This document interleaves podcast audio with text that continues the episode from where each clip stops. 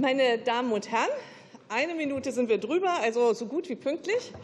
Herzlich äh, willkommen zu unserer 27. Sitzung des Ausschusses Kultur und Medien. Heute mit äh, zwei großen Themen, dem Tagesordnungspunkt zur Documenta und zur Berlinale.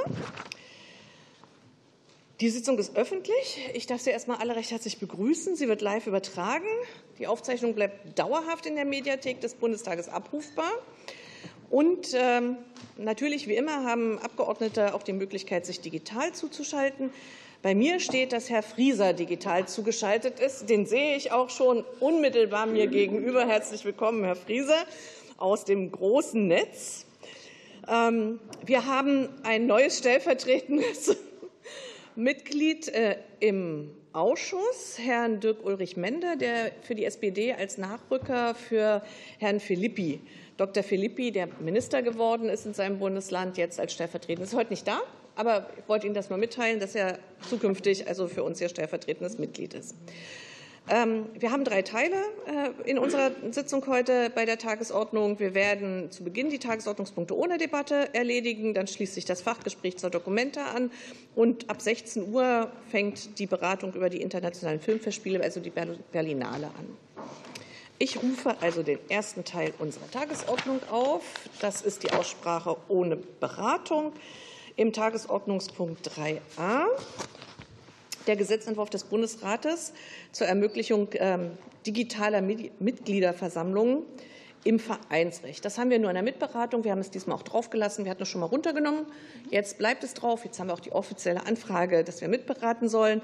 Es muss dazu abgestimmt werden. Es gibt einen Änderungsantrag der Fraktion der CDU-CSU aus der Ausschussdrucksache 20641. Den würde ich als erstes zur Abstimmung stellen. Wer dem die Zustimmung gibt, den bitte ich ums Handzeichen. Zustimmung bei der CDU-CSU. Gegenstimmen bei SPD, Bündnis 90 Die Grünen, Die Linke, AfD und FDP damit abgelehnt. Vielen Dank für die Abstimmung. Zum zweiten der Änderungsantrag der Fraktion SPD, Bündnis 90 Die Grünen und FDP auf Drucksache 20646.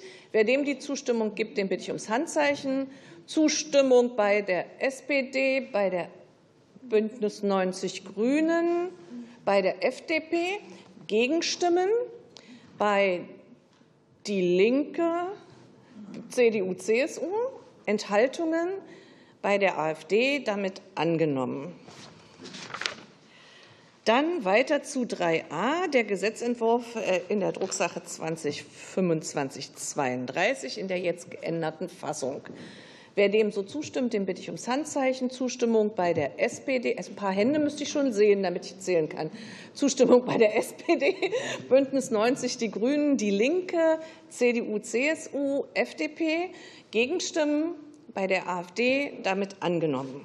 Vielen Dank. Und wir kommen zu Tagesordnungspunkt 3b. Auch ohne Aussprache. Der Gesetzentwurf der CDU-CSU, Entwurf eines Gesetzes zur Ermöglichung digitaler Mitgliederversammlung im Vereinsrecht in der Drucksache 204318. Den erklären wir so erledigt. Da müssen wir nicht mehr abstimmen, weil wir eben den anderen angenommen haben. So, jetzt haben wir alles ohne Debatte verabredet und abgestimmt und kommen damit äh, zu den ersten großen Themenblock der Dokumenta, Konsequenzen und Ausblick überschrieben. Frau Staatsministerin Roth, herzlich willkommen an Sie. Herr Botmann, den habe ich auch schon gesehen. Ach, der sitzt links, genau. Ich habe Sie vorhin nur hinter mir gesehen. Herzlich willkommen für den Zentralrat der Juden. Äh, Frau Deitelhoff, Vorsitzende des Gremiums für fachwissenschaftliche Begleitung der Dokumenta. Sie habe ich auch schon gesehen. Herzlich willkommen. Herr Fahrenhold hat abgesagt. Das haben wir in der Obserleute-Sitzung äh, auch besprochen. Frau Hass habe ich auch schon gesehen, Mitglied des Vorstandes, Verwaltungsdirektorin der Kulturstiftung des Bundes. Herr Möllers von der Humboldt-Universität Berlin und war Mitglied im Gremium zur fachwissenschaftlichen Begleitung. Das ist, glaube ich, wieder links, genau, auf der Seite. Und äh, Herr von, das weiß ich, ob ich das richtig ausspreche, St. André, ähm, der aktuelle Geschäftsführer der Documenta und Museum Friedrichianum GmbH, GmbH. Das sind Sie. Genau. Vielen Dank. Herzlich willkommen. Und Frau Staatsministerin Roth wird begleitet von Herrn Görgen. Sie haben verabredet mit mir in der Obleuterunde eine Einführung und ich bitte noch mal alle, die reden, sich auch wirklich daran zu halten, weil wir bis 16 Uhr limitiert sind. eine Einführung von je vier Minuten, danach eine erste Fraktionsrunde nach einem Frage-Antwort-Modell, wo die Fragen der Fraktionen und die Antworten in einer bestimmten Zeit erfolgen müssen, also für einen Zeitraum bei den beiden großen Fraktionen von sieben Minuten, jeweils sieben Minuten. Innerhalb dieser Zeit können Fragen gestellt werden, müssen aber auch die Antworten erfolgen. Und für die kleineren Fraktionen viermal fünf Minuten. Innerhalb dieser fünf Minuten die Fragen stellen und die Antwort muss auch innerhalb der fünf Minuten passieren. Wir haben damit ganz gute Erfahrungen gehabt, gemacht. Und äh, wir hoffen, dass wir noch eine zweite Runde schaffen. Da ist dann das gleiche Modell, aber für jede Fraktion noch mal drei Minuten zur Verfügung für Frage und Antwort. Mit den Einführungen beginnt Frau Staatsministerin Roth. Sie haben das Wort. Bitte schön. Ich mache mich hier, warte mal, ich mache mich aus. Jetzt, jetzt musst du dich anmachen. So, ja, vielen Dank, Frau Vorsitzende.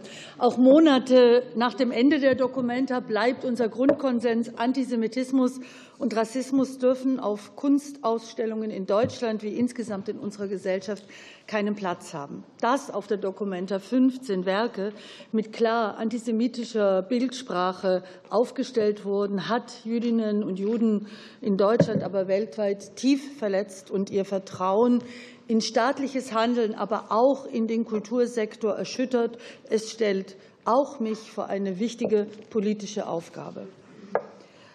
Auch über die Dokumenta hinaus gilt, staatliche Förderung von Kunst verbindet sich auch immer mit einer besonderen Verantwortung. Die Verantwortlichen haben ihre kuratorische Verantwortung nicht oder jedenfalls nicht ausreichend wahrgenommen. Der Abschlussbericht der Expertinnenkommission bestätigt eine Einschätzung, die wir teilen. Umso wichtiger ist daher die Aufarbeitung des Geschehenen. Auf meine Empfehlung haben die Gesellschafter Anfang August Expertinnen und Experten mit der Aufarbeitung der Ereignisse sowie Vorschlägen zu notwendigen Reformen beauftragt. Aus meiner Sicht erfolgte diese Einsetzung zu spät. Wir hatten frühzeitig zu diesem Schritt geraten, auch mit Personalvorschlägen. Als Vorsitzende dieses Gremiums ist ja heute Frau Professor Deitelhoff bei uns, und ich möchte ihr nicht vorgreifen, nur so viel. Der Abschlussbericht des Fachgremiums zur Documenta ist ein sehr fundierter und ein sehr überzeugender Beitrag zur Aufarbeitung dessen, was geschehen ist. Ich bin den Mitgliedern des Gremiums sehr dankbar, weil der Bericht nicht nur in Bezug auf die Fehler bei der Documenta klar und nachvollziehbar argumentiert und für die künftige Ausrichtung der Kunstausstellung überaus hilfreiche Vorschläge macht, sondern er ist darüber hinaus eine wichtige Grundlage für den Umgang mit antisemitischer Bildsprache in der Kunst und er bietet auch für die Organisationsstrukturen in Kulturbetrieben generell sehr wichtige Anregungen. Besonders dankbar bin ich dafür, dass auch die Perspektive der jüdischen Bürgerinnen und Bürger angemessenen Raum in diesem Bericht bekommen. Es ist wichtig, dass wir ihren Stimmen zuhören und dass wir von ihnen lernen. Mit den Empfehlungen liegt nun eine wichtige Hilfestellung für die dringend notwendige Reform der Dokumente auf dem Tisch. Ich habe mich mehrere Male mit der Landesregierung ausgetauscht und gegenüber den Gesellschaftern der Stadt Kassel und dem Land Hessen klar signalisiert, der Bund ist bereit, bei der Documenta wieder mehr Verantwortung zu übernehmen. Der Umgang mit den Vorfällen auf der Documenta ist aber auch eine Frage nach der Reichweite der Kunstfreiheit. Und hier geht es um nicht weniger als die verfassungsrechtlichen Grundlagen für die staatliche Kulturförderung und das Verwaltungshandeln. Auch hier liegt uns ja ein Gutachten von Professor Möllers vor, das auf der Website der BKM abrufbar ist. Ich möchte Ihnen, lieber Herr Möllers, ausdrücklich für das fundierte und abwägende Gutachten zum Thema Kunstfreiheit danken. Der hohe Wert der Kunstfreiheit enthebt uns in der Politik in Bezug auf den Staat und die Gesellschaft niemals von der Verpflichtung, mit allen Kräften gegen Antisemitismus, Rassismus und Menschenfeindlichkeit vorzugehen. Der Kampf gegen Antisemitismus in all seinen Formen ist und bleibt zentrale Aufgabe der Bundesregierung. Diese normative Setzung gilt es zu beachten, wenn und wo der Staat Kultur fördert. Es liegen zwei wichtige richtungsweisende Dokumente vor, die wir bei unserem zukünftigen Handeln und damit auch für die Zukunft der Dokumenta berücksichtigen müssen. Deswegen ist die, die öffentliche Auseinandersetzung umso wichtiger Und hierzu gehört auch eine Streitkultur, die es möglich macht, dass man sich in einer Auseinandersetzung zusammensetzt. Und jetzt muss ich aufhören. Dankeschön. Ich bin fest davon überzeugt, dass es noch die Möglichkeit gibt, den Rest mit zu Gehör zu bringen. Vielen Dank, Frau Staatsministerin. Als nächste Frau Professor Deitelhoff, Vorsitzende des Fachwissenschaftlichen Gremiums. Vier Minuten, bitte schön. Ja, ganz herzlichen Dank. Das Gremium äh, sollte ja auf drei Fragen Antworten finden. Erstens sind die Antisemitismusvorwürfe gegenüber der Documenta 15 bzw. ausgewählten Werken gerechtfertigt. Zweitens, wie konnte es gegebenenfalls dazu kommen, dass diese Werke unbemerkt blieben bzw. ausgestellt werden konnten? Drittens, was kann unternommen werden, damit sich das in der Zukunft nicht wiederholt? Zur ersten Frage, sind die Antisemitismusvorwürfe berechtigt, ist die klare Antwort des Gremiums, ja, das sind sie.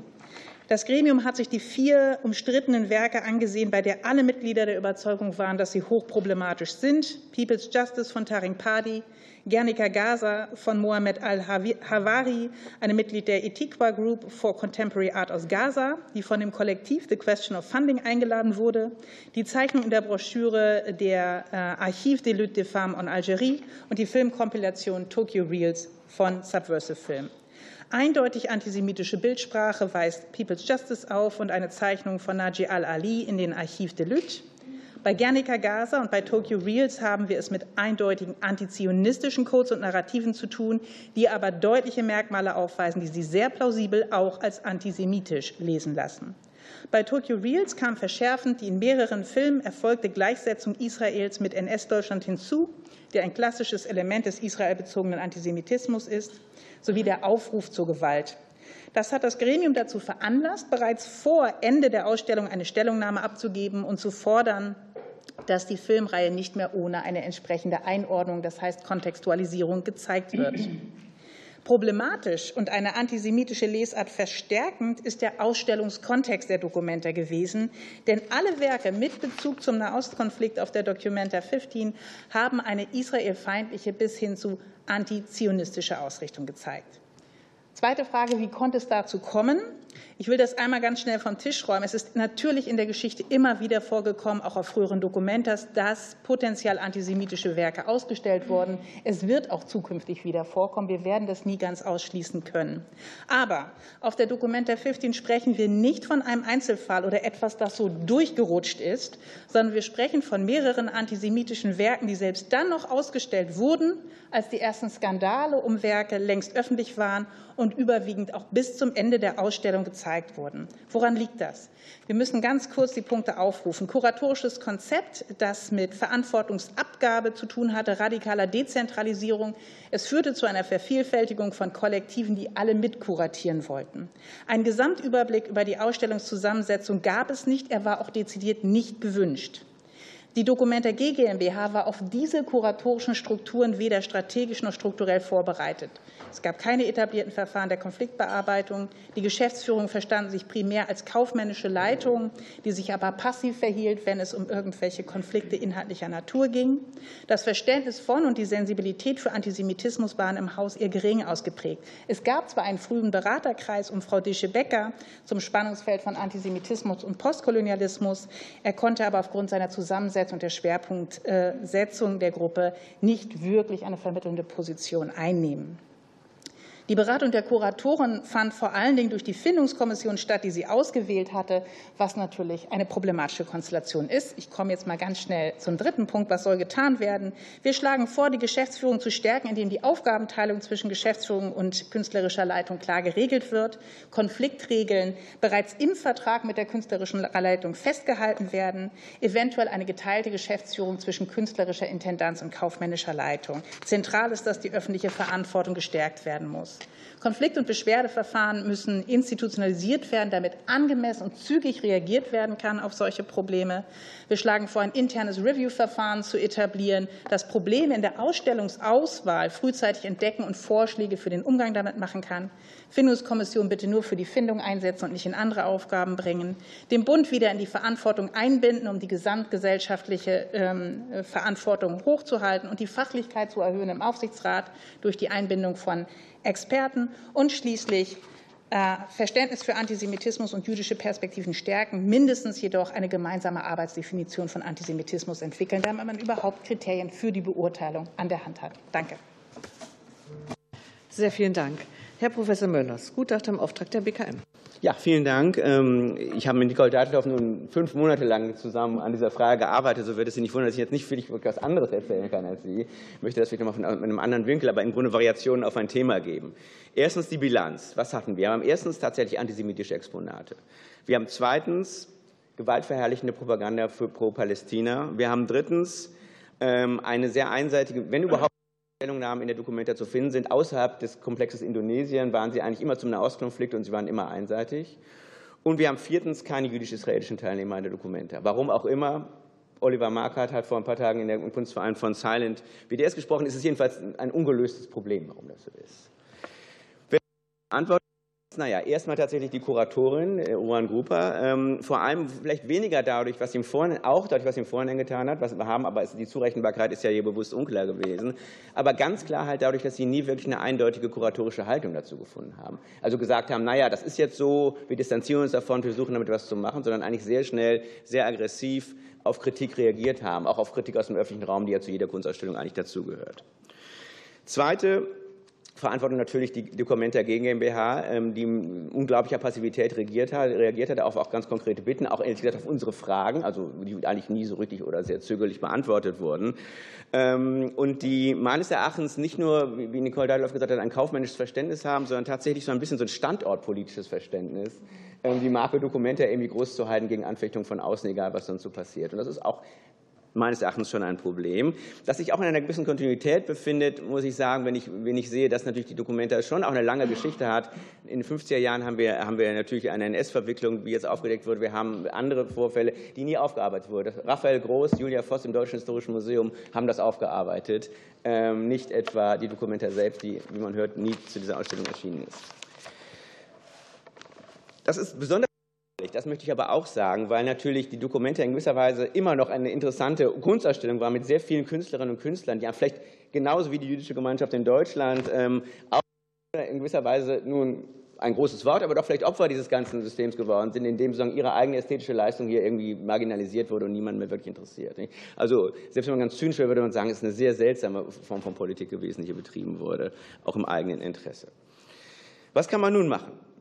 Nun, erstmal muss ich sagen, als Verfassungsrechtler natürlich nicht alles, was schief läuft, kann repariert werden, sondern auch die Dokumenta, die Kuratorin der Dokumenta genießen den Schutz der Kunstfreiheit. Und Interventionen sind möglich unter bestimmten Bedingungen. Das muss man, glaube ich, auch noch mal klar sagen. Auch Kunst darf nicht alles, aber sie bedürfen einer sehr sagen, starken verfassungsrechtlichen Fundierung und Rechtfertigung. Das muss man sich gut überlegen und das kann man nur in speziellen Fällen machen. Zudem haben wir es nicht nur mit einem rein deutschen Problem zu tun. Ich denke, das ist auch nochmal wichtig. Also für diejenigen, die das interessieren, man müsste, denke etwa an die, an die ähm, Biennale in Sao Paulo 2014, wo wir solche Entwicklungen schon gesehen haben. Es gibt auch ein Problem, zu sagen, das global ähm, solche Einseitigkeit im Kunstbetrieb hervorgebracht hat. Trotzdem die Frage, machen. Naja, erstmal denke ich, wird man sagen können, wenn wir nach vorne schauen, wir haben jetzt eine öffentliche Diskussion gehabt und in gewisser Weise ist die Kunstlandschaft jetzt auch schon verändert durch das Ganze. Das ist nicht schön, das ist in gewisser Weise äh, sagen, etwas, was wir erreicht haben um eine, äh, durch ein sehr unerfreuliches und, und viele verletzendes Ereignis, aber es ist irgendwie, wir führen jetzt eine andere Diskussion. Zweitens, denke ich, müssen wir, und das ist so ein bisschen der Teil meines Gutachtens fürs BKM gewesen, wir müssen eine Art finden zwischen politischer Programmierung, Kunstverwaltung und Künstlerinnen in denen die politische Programmierung noch mal klar macht, was ihre Präferenzen sind, die sie als solche zu verantworten hat, aber nicht runtergebrochen auf jede einzelne Ausstellung. Und in denen aber vor allem, und das wird, glaube ich, das wird das neue Spiel sein, die Kunstverwaltung, die Museumsdirektorin, die Intendanten, die Geschäftsführung der GmbH eine viel, viel anspruchsvollere Aufgabe bekommen hat und sehen muss, dass sie, wenn dann die Kunst schon den Anspruch hat, politisch zu sein, Sie damit irgendwie auch entweder mitgehen müssen, Schutz vor Leuten, die den Laden dicht machen wollen, ohne Berechtigung, aber auf der anderen Seite sich auch mal dagegen wenden können, kritische Distanz finden, indem man Omnibus gibt. Das ist keine einfache Aufgabe. Das Anforderungsprofil ist jetzt einfach gewachsen, aber mein Gott, wer sowas macht, muss es dann halt machen. Drittens, Dokumenta 15 hat äh, Frau Deitloff alles Nötige gesagt. Der Bund muss rein. Wir haben ein ganz unglückliches äh, Verhältnis von Glokalismus gehabt. Leute fliegen von irgendwohin ein und werden von Kassel bestätigt. Der nationale Raum, in dem wir bestimmte Gedenktraditionen und bestimmte äh, Kulturzusammenhänge ähm, ähm, haben, wird total ausgeblendet dadurch. Das kann so nicht sein.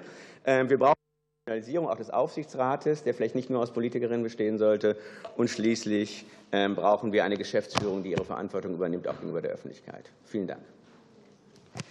Vielen Dank. Herr Botmann für den Zentralrat der Jugend. Ja, vielen Dank. Ja, die Dokumenta 15 ist vorbei, zum Glück. Was bleibt, ist die Gewissheit, dass Antisemitismus, offener Judenhass offenbar auf einer überwiegend staatlich finanzierten Kunstausstellung zur Schau gestellt werden kann. Wir reden nicht über versteckten, latenten oder unterschwelligen Antisemitismus, wir reden über plumpen, offenen, offensichtlichen Hass auf Juden. Zunächst wurde versucht wegzudiskutieren, später schien niemand dafür verantwortlich zu sein. Niemand ist schuld, keiner will es gewesen sein.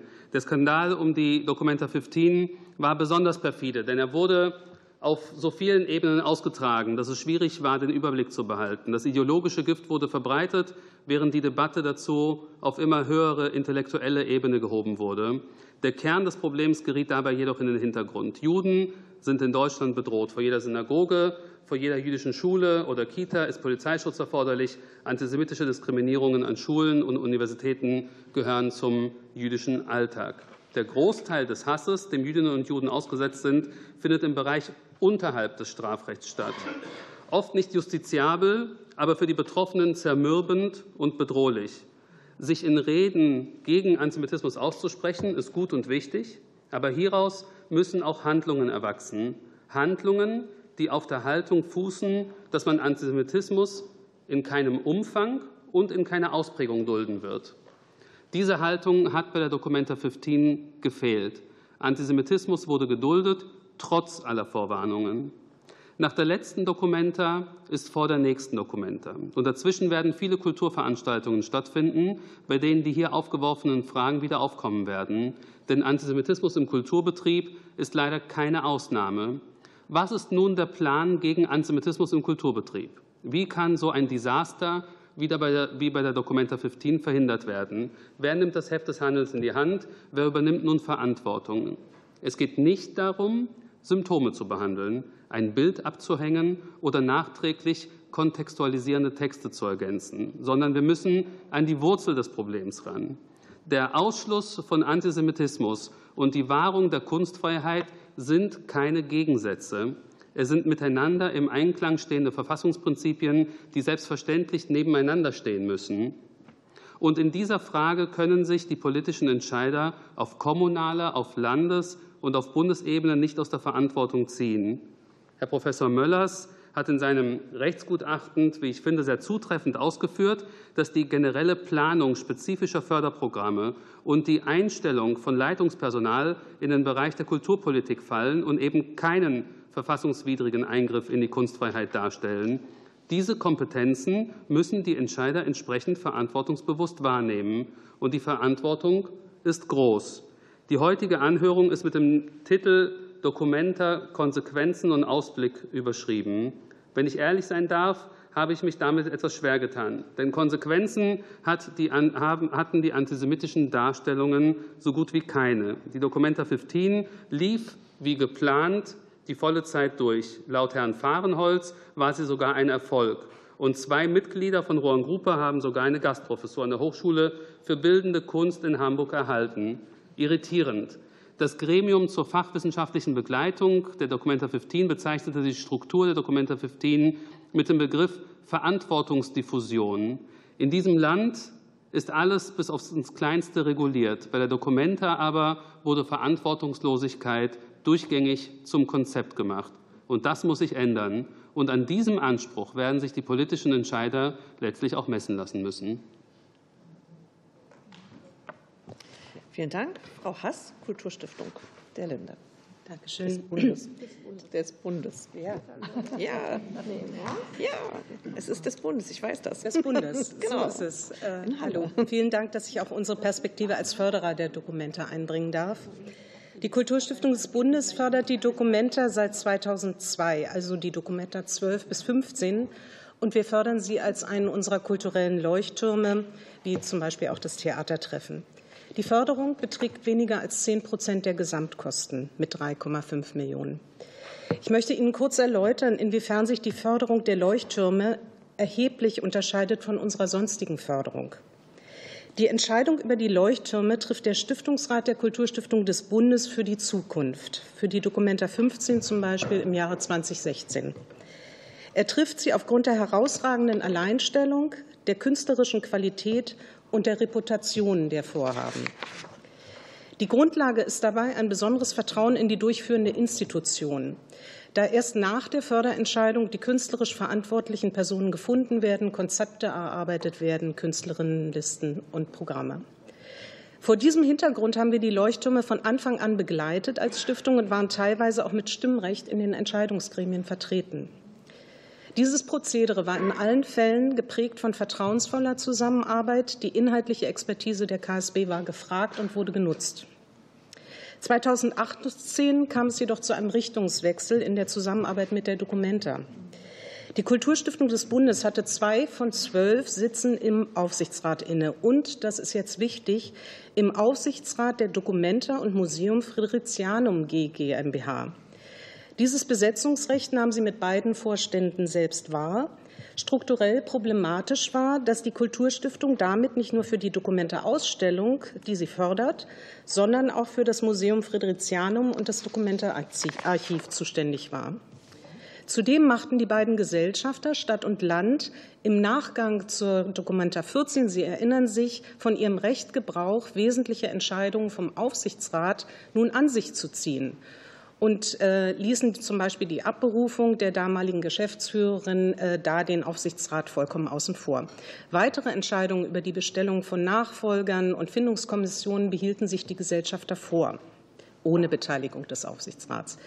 Die KSB legte daraufhin ihre zwei Sitze im Aufsichtsrat nieder, da dieser nun de facto und potenziell ohne Einfluss war und forderte auch die Tilgung ihrer Sitze aus dem Gesellschaftsvertrag. Zudem riet sie den Gesellschaftern, die Strukturen der Dokumenta zu überarbeiten. Beides ist bis heute nicht geschehen. Stattdessen wurde die vermeintliche Vakanz unserer Sitze in der öffentlichen Debatte benutzt, um der Kulturstiftung des Bundes oder wahlweise gar dem Bund vorzuhalten, wir würden unsere Mitwirkung nicht wahrnehmen. Ob und unter welchen Voraussetzungen wir als Kulturstiftung des Bundes die Dokumenta dennoch weiterhin äh, fördern werden, wird Thema in unserem Stiftungsrat sein. Diese Debatte kann und will ich hier nicht führen. Was ist jetzt für uns zu tun? Auf der Documenta 15 wurden offen und unkritisch antisemitische Werkinhalte präsentiert. Diese wurden nicht hinreichend öffentlich kontextualisiert. Eine überzeugende Einordnung durch die künstlerisch-kuratorisch Verantwortlichen ist nicht gelungen. Und keines der hier diskutierten Werke wurde als strafrechtlich relevant eingestuft. Dieser Umstand ist für uns als Förderer von enormer Bedeutung. Denn aus der Auseinandersetzung um die antisemitischen Werkteile ergeben sich keine zwingenden zuwendungsrechtlichen Konsequenzen für unser Förderverhältnis. Mit Blick auf all dies sowie auf all die anderen kritischen Punkten, äh, die an allen kritischen Punkten missglückte und verhärtete öffentliche Kommunikation, im Ergebnis misslungen, trotz vieler Bemühungen auch der Geschäftsführung, und das möchte ich hier nennen und anerkennen, kann ich Ihnen trotz allem nur sagen, die Debatte über zunehmenden Antisemitismus, seine schmerzhaften Graubereiche muss auf breiter gesellschaftlicher Basis geführt werden. Das Zuwendungsrecht kann und darf das hier nicht richten. Und dies gilt es für uns als Förderer, aber auch als Gesellschaft zu ertragen. Ich danke Ihnen für Ihre Aufmerksamkeit. Vielen Dank. Und Herr St. André, der aktuelle Documenta-Geschäftsführer. Bitte schön. Vielen Dank.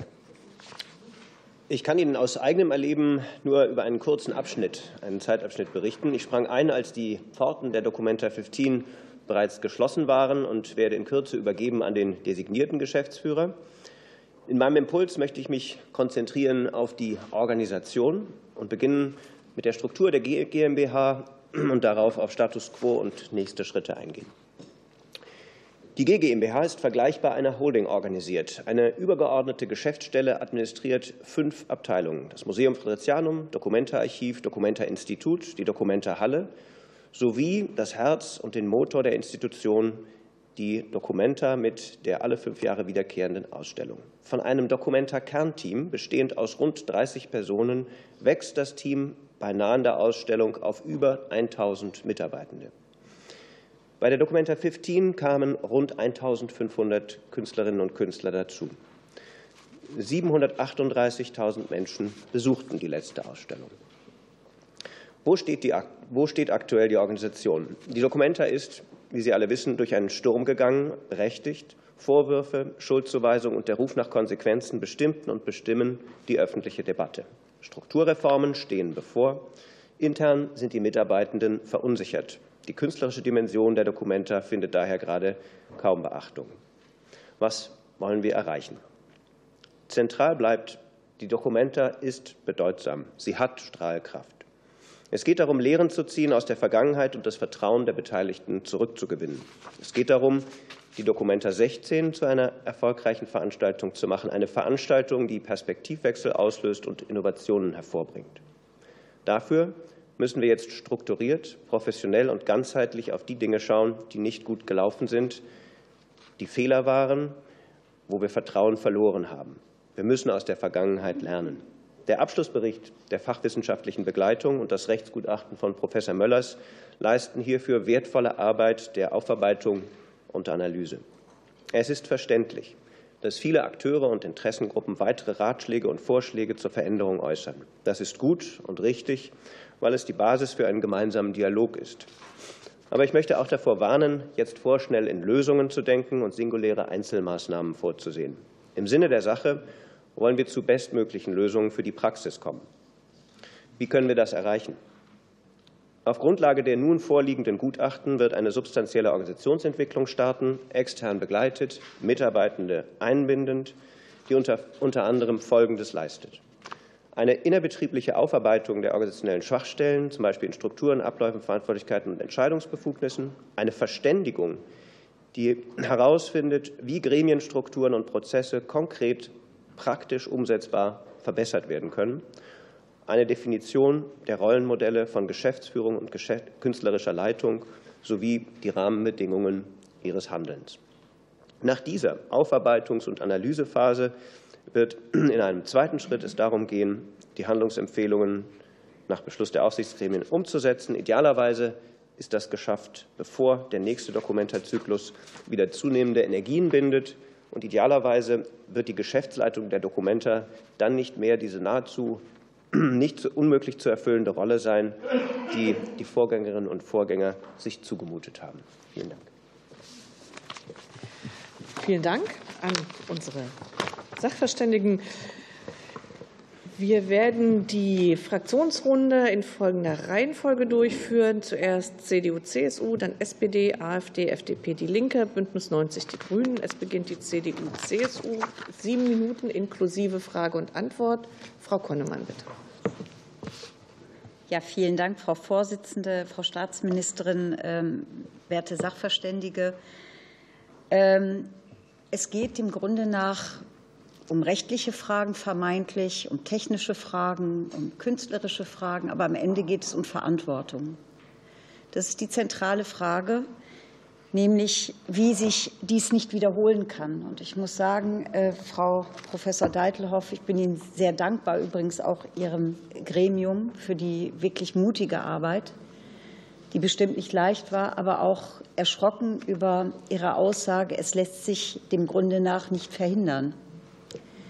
Ähm, und wenn das die Konsequenz dessen ist, über was wir gesprochen haben, dass es sich nicht verhindern lässt, dann stelle ich fest, sind wir noch weit von einer Verantwortungsklärung entfernt, denn es darf sich nicht wieder verhindern. Jeder, der in einer Sonntagsrede sagt, nie wieder, der muss hier ansetzen, damit es sich nicht ver entsprechend äh, wiederholt. Und wenn ich Herrn Botmann höre, der sagt, die Verantwortungslosigkeit wurde zum Prinzip gemacht, dann ist das sicherlich der verheerendste Befund, den man für eine solche äh, Schau mit einer solchen Reputation finden kann. Wir haben bereits im Juli sowohl in diesem Kulturausschuss wie auch in einer Debatte des Deutschen Bundestags über Verantwortung geschrieben. Wir haben damals einen Antrag eingebracht als CDU-CSU-Bundestagsfraktion, der unter allgemeinem Lachen oder äh, Empörung abgelehnt worden ist. Und wir haben damals gesagt, was hier passiert, ist erstens ein Skandal mit Ansage, und das bestätigt sich hier. Denn ähm, das ist zur, auch das im Bericht, das ist zur Präsentation antisemitischer Exponate in der Dokumenta 15 kommen konnte, hat Kritiker nicht überrascht. Alle schienen es gewusst zu haben. Heute wissen wir das. Zu diesem Zeitpunkt haben es viele negiert. Das Zweite ist die, ähm, das wirklich vernichtende Urteil über die Organisatoren. Wenn dort Gesetz, gesprochen wird von Ignoranz, Verharmlosung und Abwehr, ähm, die äh, äh, Auseinandersetzung mit Antisemitismusvorwürfen, ich zitiere nur aus diesem Bericht, dann ist das verheerend. Das Dritte ist, wenn am Ende der Befund bleibt, dass die Dokumenta 15 als Echokammer für Israel bezogenen Antisemitismus gelten muss, dann bleibt das ein Urteil, das dauerhaft über der Dokumenta schweben wird, übrigens auch über der Verantwortung von Bund, Land und Kommunen. Und das Vierte ist zu sagen, damit ist es dann getan. Das ideologische Gift verbreitet sich, und da empfehle ich ebenfalls den Blick in den Bericht. Es gab eine Zuschauerbefragung der Bildungsstätte Anne Frank.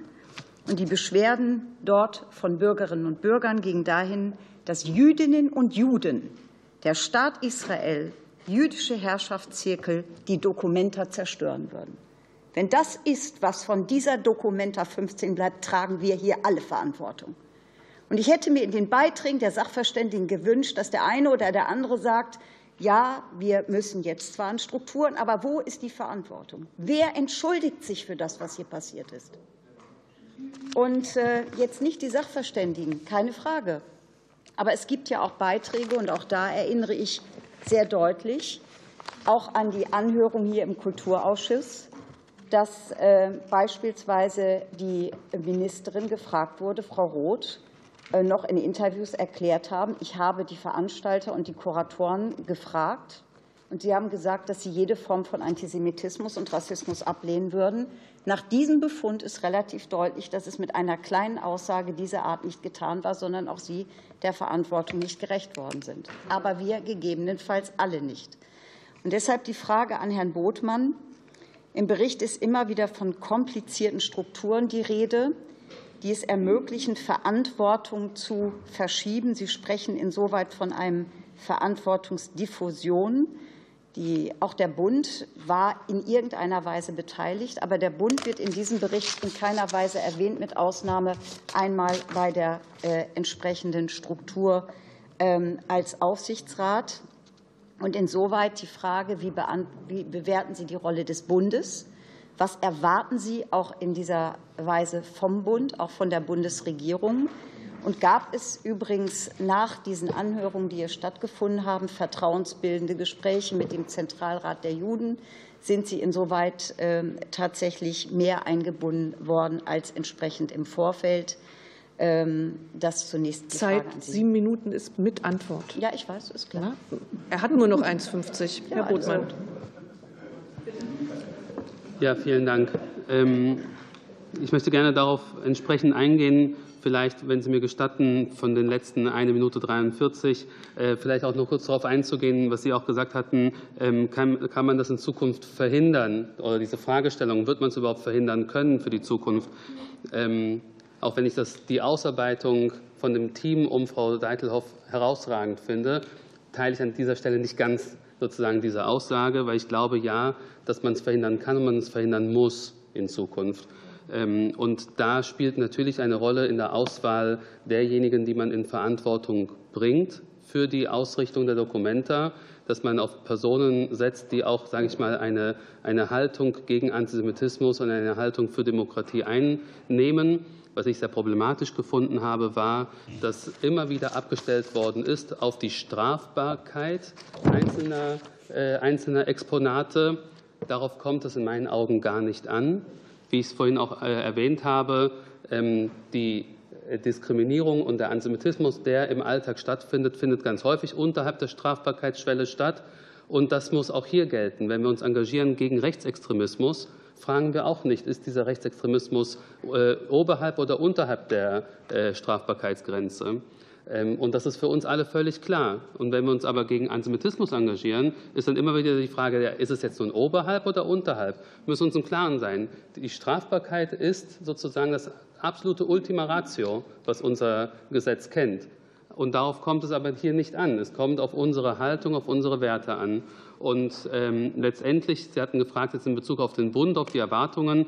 Ich denke, die Vorschläge, die jetzt äh, in, in den Ausarbeitungen gewesen sind, dass der Bund sozusagen äh, da mit klaren Strukturen auch seinerseits, ob ich komme zum, meinem letzter Satz, ob sozusagen, ob der, der Weg über, über die, die Kulturstiftung des Bundes sozusagen dann an der Stelle der richtige ist oder ob das sozusagen dann nicht unmittelbar beim Bund anzusiedeln ist, wo man dann auch direkt unmittelbar dann auch Einfluss nehmen kann.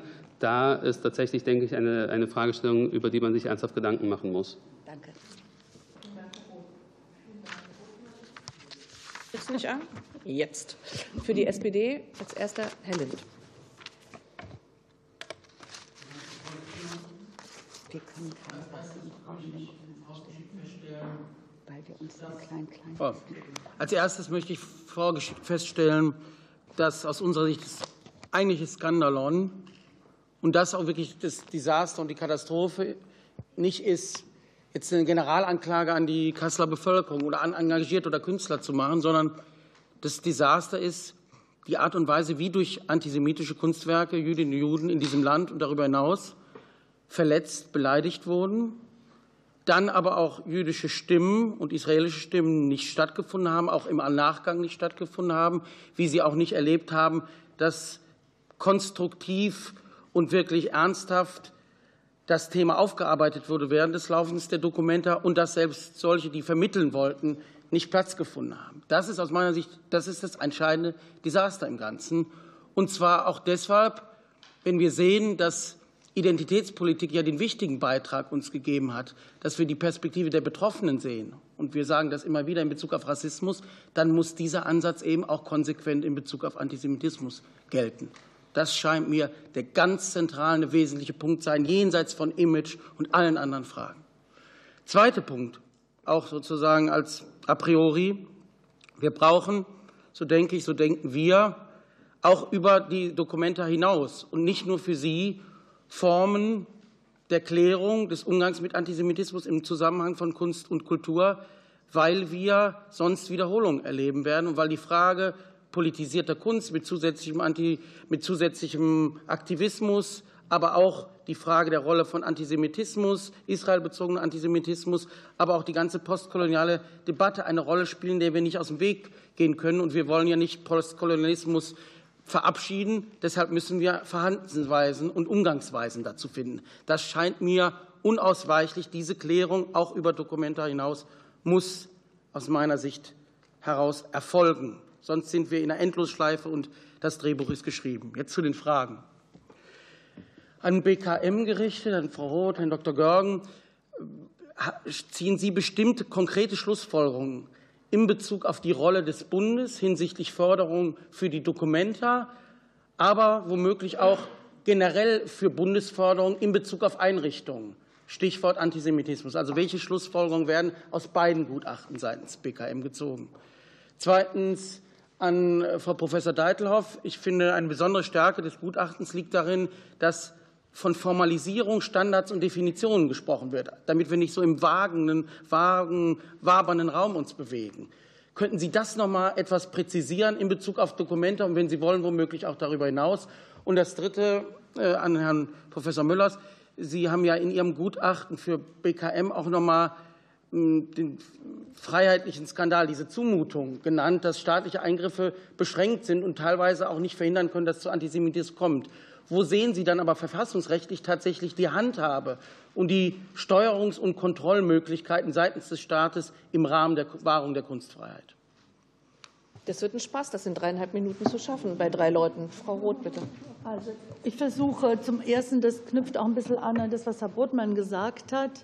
Äh, ich habe mich mehrere Male an äh, die Landesregierung, sowohl an den Ministerpräsidenten als auch die Kulturministerin gewandt und an, in dem Fall an die Kulturministerin und an den Oberbürgermeister Kassel, der Aufsichtsratsvorsitzende ist, äh, und angeboten, dass wir als Bund bereit sind, uns zu beteiligen unter der Voraussetzung einer Strukturreform, die eine Mitsprache, ein Mitgestalten, eine Mitverantwortung tatsächlich ermöglicht. Das war ja bisher definitiv überhaupt nicht so.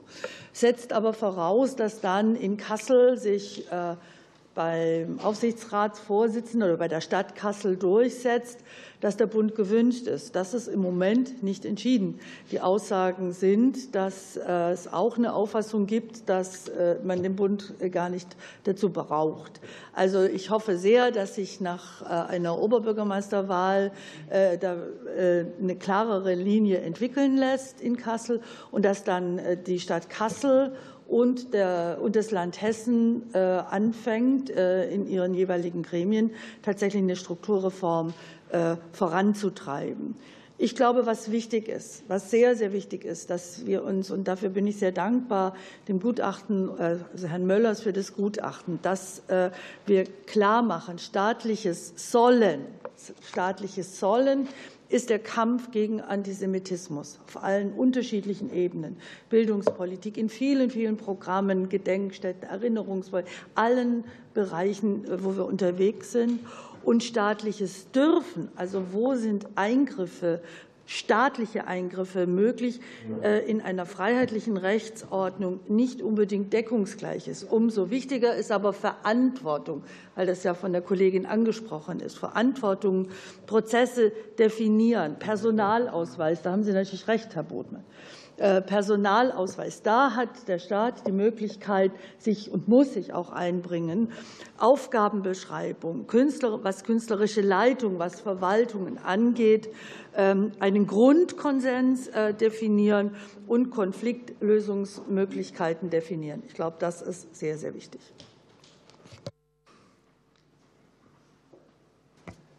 Dann versuche ich es auch ganz kurz. Äh, ich kann nicht anders, als noch einen Satz zur letzten Fragerunde ähm, zu machen. Und das ist der, als ich gesagt habe, es wird wieder passieren, meinte ich damit Einzelfälle. Es wird immer mal wieder passieren, dass ein Bild ausgestellt oder ein Werk ausgestellt wird. Worum es uns geht, ist ja die Systematik zu unterbinden. Das darf sich nicht wiederholen. Das ist nur der eine Punkt. Ähm, Formalisierung, Definition und Regeln. Es gab eigentlich keine ähm, Konflikt Regeln und Verfahren innerhalb der Dokumenta GmbH. Wie geht man damit um, wenn ein solcher Konfliktfall auftritt? Wer ist zuständig? Was ist ein Ablauf? Was sind die möglichen Ergebnisse? Das muss es geben. Das ist eigentlich in modernen äh, Organisationen mittlerweile Standard. Definition. Da geht es darum, man sollte wenigstens wissen, dass es Arbeitsdefinitionen von Antisemitismus gibt und sich dann innerhalb einer Organisation dafür entscheiden, mit welcher man arbeiten will, damit man überhaupt Kriterien an der Hand hat. Wie will man denn etwas beurteilen? Regeln. Man könnte zum Beispiel Interventionsregeln auch für eine Geschäftsführung festlegen, entweder bereits im Prozess der Vertragsvergabe an eine künstlerische Leitung oder aber auch in einer Satzungsordnung, indem man von vornherein festschreibt, unter welchen Bedingungen denn ein Interventionsrecht und wie das aussehen soll, ähm, gestaltet. Habe ich noch Zeit? Und wenn ja, wie viel? okay. Ja ich, ich, ich, natürlich auch, ich würde auch nicht sagen, dass das Ergebnis des Gutachtens, dass man nichts machen kann, ähm, sondern das Ergebnis des Gutachtens, dass man natürlich sehr viel machen kann, aber man kann nichts machen, was sozusagen, wir können nicht die Polizei in die Ausstellung schicken und wir wollen auch keine Politiker haben, die ähm, sozusagen irgendwie zensieren, äh, sagen handverlesen. Und wir werden auch nie darüber hinwegkommen, dass der, der, sagen, das, was wir als künstlerische Freiheit schützen, weitergeht als das, was wir als demokratische Grundordnung schützen den, den haben wir von rechts bis links, von oben bis unten, haben wir da immer sozusagen Dinge, die sich nicht überlappen. Wir haben Künstler, die haben sehr seltsame politische Ansichten. Ähm, die wollen wir nicht verbeamten. Ähm, aber das heißt nicht unbedingt, ähm, dass wir sie als Künstler sozusagen ausschließen. Das muss man schon klar machen. Hier ist ein Widerspruch. Und deswegen, letztes Wort, ist es, kann es halt auch einfach passieren, dass, ähm, die, dass wir etwas haben, wo sich dann der Staat, der die Kunst gefördert hat, dagegen wendet. Vielen Dank, Herr Möllers. Ich bin nur die Technik hier. Da müssen die Kolleginnen und Kollegen müssen selber darauf antworten. Mehr Zeit und drei Fragen gehen nicht in sieben Minuten mit, wenn man die Hälfte vorher selber redet. Das muss man schlichtweg sagen. Also für Danke die AfD, für die Ermahnung, Frau Vorsitzende. Die, also, oder die Obleute verständigen sich auf ein anderes Regime, dann mache ich das. Das ist kein Thema. Aber wenn es einmal so festgelegt ja. ist, muss ich darauf achten. Kein Promis. Ich bin nur in dem Fall Ihr ausführendes Organ. Für die AfD, Herr Jung, bitte. Ja, vielen Dank, Frau Vorsitzende. Danke an die Sachverständigen für ihre Ausführungen und für die Arbeit, die sich die Kommission gemacht hat. Äh, ich möchte ein Stichwort aufgreifen, das Herr Bottmann genannt hat, nämlich wir müssen zu den Wurzeln des Problems äh, vordringen. Und wir haben jetzt äh, sehr viel gehört über Strukturen, die geändert werden müssen, können oder vielleicht auch nicht geändert werden können. Aus unserer Sicht sind das nicht die Wurzeln, sondern die Wurzeln liegen im ideologischen Bereich. Und da ist das Stichwort vorhin gefallen, worum es unserer Meinung nach hier geht, nämlich Postkolonialismus. Äh, es ist die postkolonialistische Ideologie, die eben schon nicht erst seit dieser Bundesregierung, von dieser natürlich ganz besonders, aber auch schon von der letzten Bundesregierung systematisch äh, unterstützt und, und gefördert wird.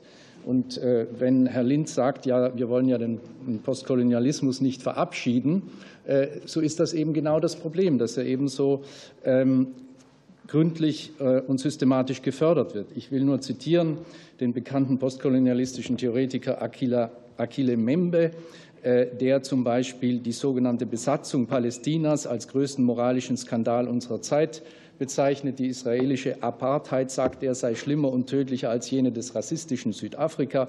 Und deswegen sei es Zeit für eine globale Isolation Israels. Und wir kennen ja die BDS, äh, also die Israel-Boykott-Bewegung, die für jüdische Künstler und auch Wirtschaftstreibende weltweit zur existenziellen Bedrohung geworden ist. Und das ist natürlich genau das ideologische Gift, Frau Konnemann, das Sie erwähnt haben und zu Recht kritisiert haben, das hier verbreitet wird. Äh, Sie haben nur nicht erwähnt, dass eben Ihre ähm, Parteikollegin Frau Grütters, ehemalige Kulturstaatsministerin, mit dem Herrn Membe äh, bestens bekannt und befreundet war und dass das jetzt eben so weitergeht. Und äh, vor diesem Hintergrund möchte ich meine Frage stellen an Professor Möllers ähm, zu Ihrem Gutachten. Da haben Sie festgestellt, dass die Kunstfreiheit ein hohes Gut ist und dass es keine staatliche Zensur etc. geben kann und darf. Das hat meine große Sympathie als ehemaliger Lehrender an einer Kunsthochschule, ohne Frage. Aber Sie haben ebenso zu Recht festgestellt, dass es eben auch eine staatliche äh, Pflicht zur äh, zum Einsatz gegen Antisemitismus und Rassismus äh, geben, gibt, Artikel 3 Absatz 2 Grundgesetz, und dass deswegen Kultur, ähm, Kulturverwaltungen staatlicherseits hier eben doch eingreifen müssen und, äh, wie Sie sich ausdrücken, vor die ähm, künstlerische Leitung auch vor Antisemitismus warnen äh, müssen und eine spezifische Sensibilität auferlegen. Die Frage ist nun, ähm, wenn man feststellt, dass eben systematisch diese ähm, Ideologie gefördert wird, mit staatlichen Mitteln, die eben erwiesenermaßen schon mehrfach sich äh, antisemitisch betätigt hat, hat der Staat denn dann nicht die Pflicht, eben diese Förderung einzustellen? Und bringt er sich nicht ins Unrecht, äh, wenn er das nicht tut äh, und hier weiter fördert? Ja, ich meine, grundsätzlich würde ich in, ihrer, in Ihrer normativen Prämisse zustimmen, die da lautet, es gibt eine Pflicht des Staates, gegen Rassismus, Antisemitismus und alles andere vorzugehen. Und deswegen ist es ihm verwehrt, systematisch Programme aufzulegen, die dem sozusagen nicht genügen. Ich würde Ihrer faktischen Prämisse wahrscheinlich nicht zustimmen, die sagen, einfach Postkolonialismus und Antisemitismus gleichsetzt. Ich bin überhaupt kein Fan von postkolonialen Theorien. Ich bin irgendwie good old liberal und ähm, kann damit oft nicht so viel anfangen. Aber ich habe viele Kolleginnen und Kollegen, die da mit sehr bedenkenswerten ähm, Argumenten ähm, sozusagen erstmal äh, klar machen, was die koloniale Erfahrung in Europa, in Deutschland und sonst wo auch bedeutet. Und die würde ich jetzt nicht, also die kann ich, darf ich und werde ich auch nicht sozusagen generell unter Antisemitismusverdacht stellen. Das ist dass es ein Problem gibt und ich damit sagen wir, dass es eine sehr, sehr verbreitete antisemitische und anti-israelische Grundbefindlichkeit in Teilen des Weltkunstbetriebs gibt. Das, das ehrlich gesagt, das habe ich auch so ein bisschen gelernt in der, im Laufe der, meiner Arbeit in der Kommission. Und das wirft ganz, ganz intrikate Fragen darauf auf, wie man, da, wie man damit umgeht, wie man das löst. Aber das wird man nicht so lösen können, sich sozusagen eine, eine Theorie, die, die, die wir alle im Moment diskutieren, kritisch oder nicht kritisch, einfach sozusagen zum sagen, zu, zu, zur Ursache zu generieren. Und da möchte ich auch noch sagen, genau wenn wir über die Wurzeln reden, damit haben Sie ja angefangen, Herr Jung, die Wurzeln sind halt doch irgendwie auch alle wir alle, nicht? Also ich meine ganz ehrlich, wenn die bundesdeutsche Gesellschaft antisemitisch ist, dann müssen wir alle mal darüber nachdenken, was wir dagegen tun. Und, ähm, und dann können wir, glaube ich, das sozusagen nicht reduzieren auf bestimmte, auf bestimmte Weltbilder. Das ist vielleicht nur so viel von mir. Vielen Dank. Für die FDP. Vielen Dank, Frau Bitte. Vorsitzende. Geht. Äh, vielen Dank, Frau Vorsitzende, ähm, äh, Frau Staatsministerin, äh, werte Gäste. Ähm, ist wieder raus? Okay. dieses Mikro. Jetzt geht's wieder. Ist wieder an. Sorry. Ach so. Hier werden Stimmen weggeschafft. Nein, egal. Also, ich danke den äh, Stellvertretern des Gremiums zur fachlichen ähm, Begleitung der Dokumenta 15, dass Sie heute hier sind. Ich danke für die klaren Worte, die umfangreichen und den umfangreichen und sehr aufschlussreichen Abschlussbericht, ähm, der ja doch deutliche Ergebnisse auch gezeigt hat und ähm, in dieser sensiblen Problematik auch deutliche Worte gefunden hat und auch heute wieder da waren. Das Gutachten kommt äh, zu dem Ergebnis, das ich auch in der letzten Anhörung schon formuliert habe, nämlich der Führungs- und dem Strukturversagen auf der einen und dadurch auch dem Kontroll- sowie Prozess- und Steuerungsverlust auf der anderen Seite. Frau Professor Deitelhoff hat es heute auch noch mal mit äh, kuratorischem Konzept der Verantwortungsabgabe ähm, beschrieben und auch ähm, Professor Dr. Möllers mit der Verantwortungslosigkeit als kuratorische Haltung, was wir so natürlich im Grunde auch nicht hinnehmen können.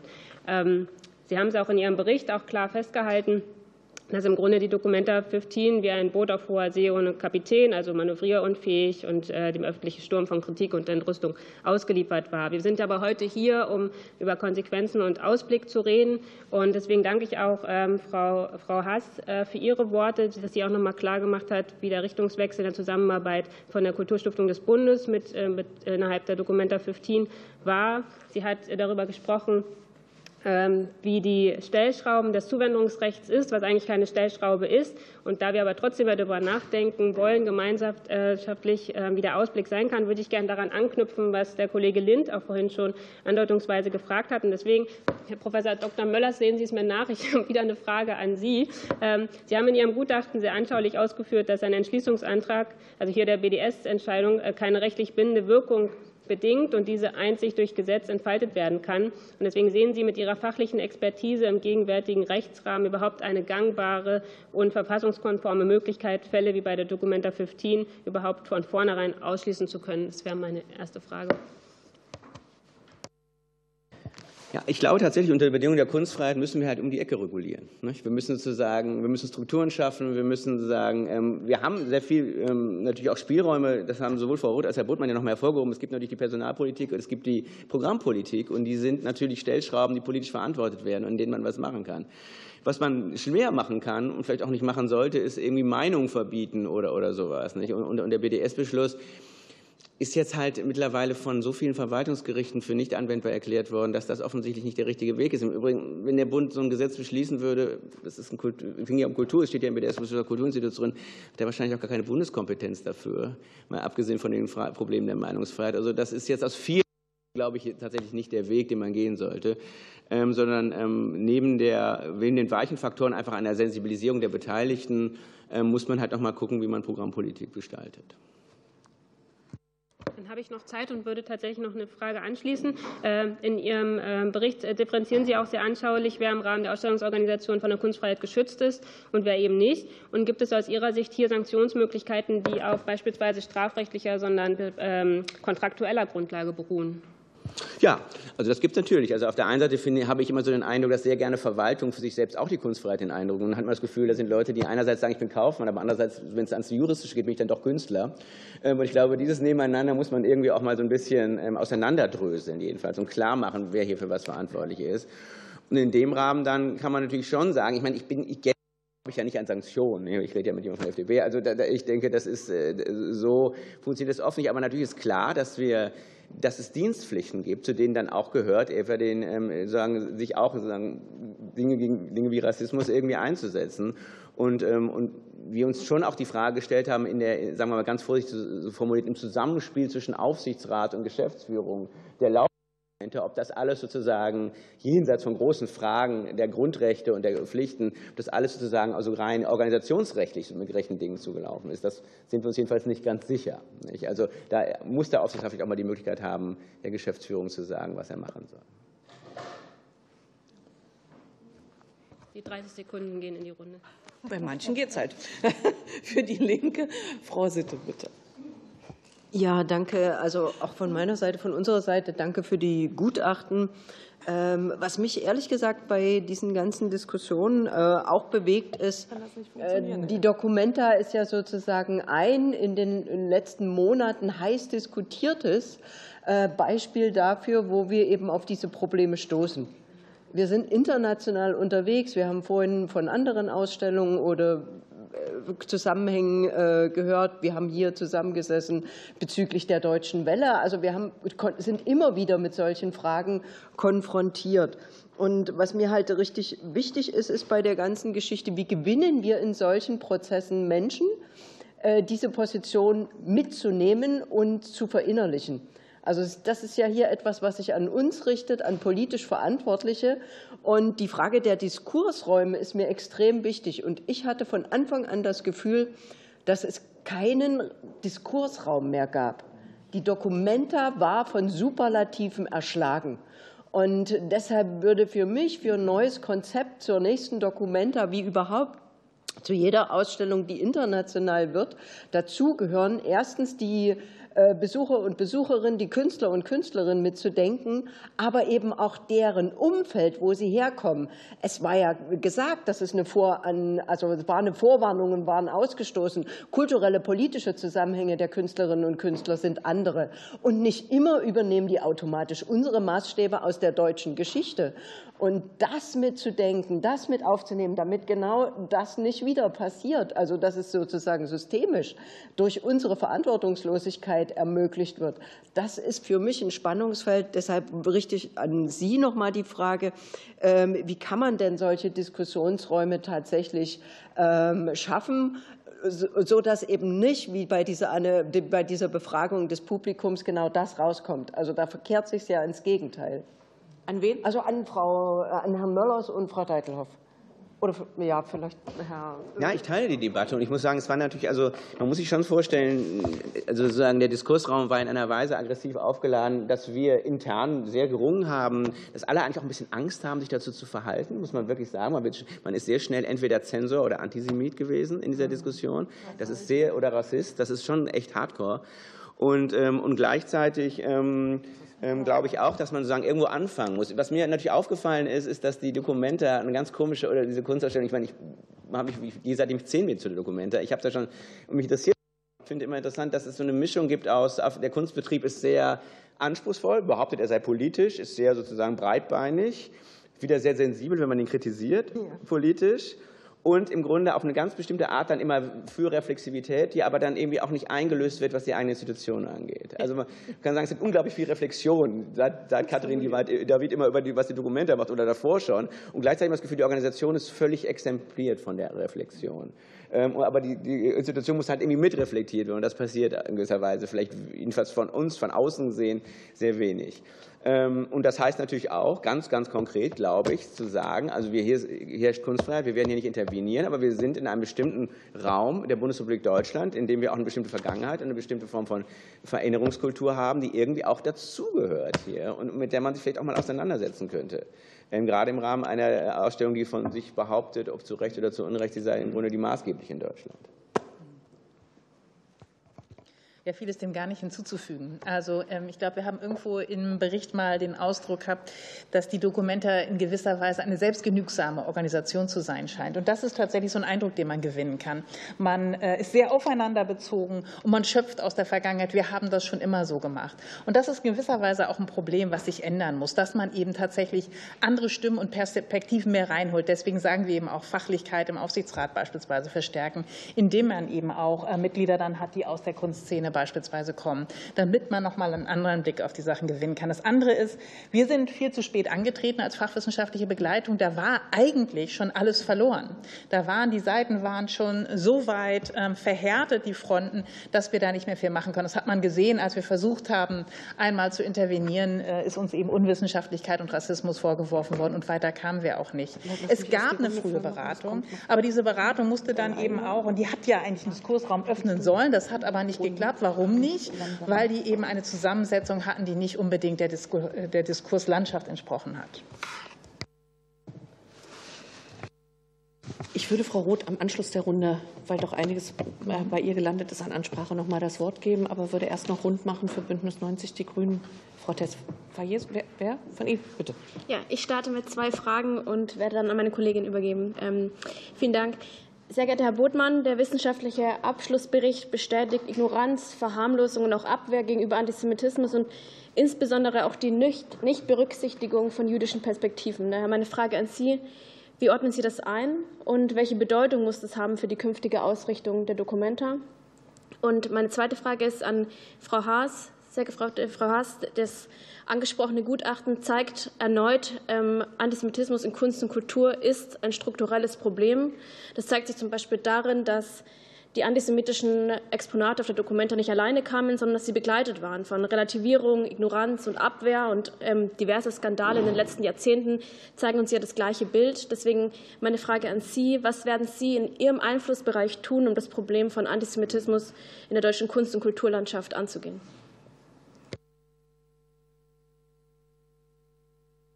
Dann würde ich vielleicht anschließen, dann würden wir es zusammen machen.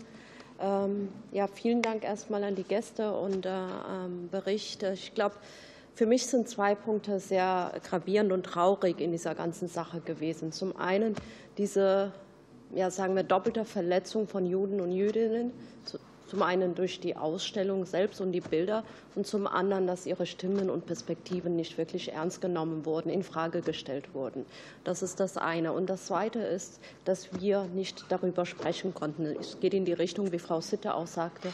Es gab keinen Austausch, es gab keine Debatten. Und das fing, ich bin selbst aus Kassel, das ging in Kassel los, in unserer Stadtgesellschaft. Das war bundesweit so und ein Stück weit vielleicht auch in Ihrem Gremium, dadurch, dass zwei Jahre ausgegangen sind aus dem Gremium, sodass ich mich frage, was ist hier los? Warum können wir uns nicht mit miteinander unterhalten.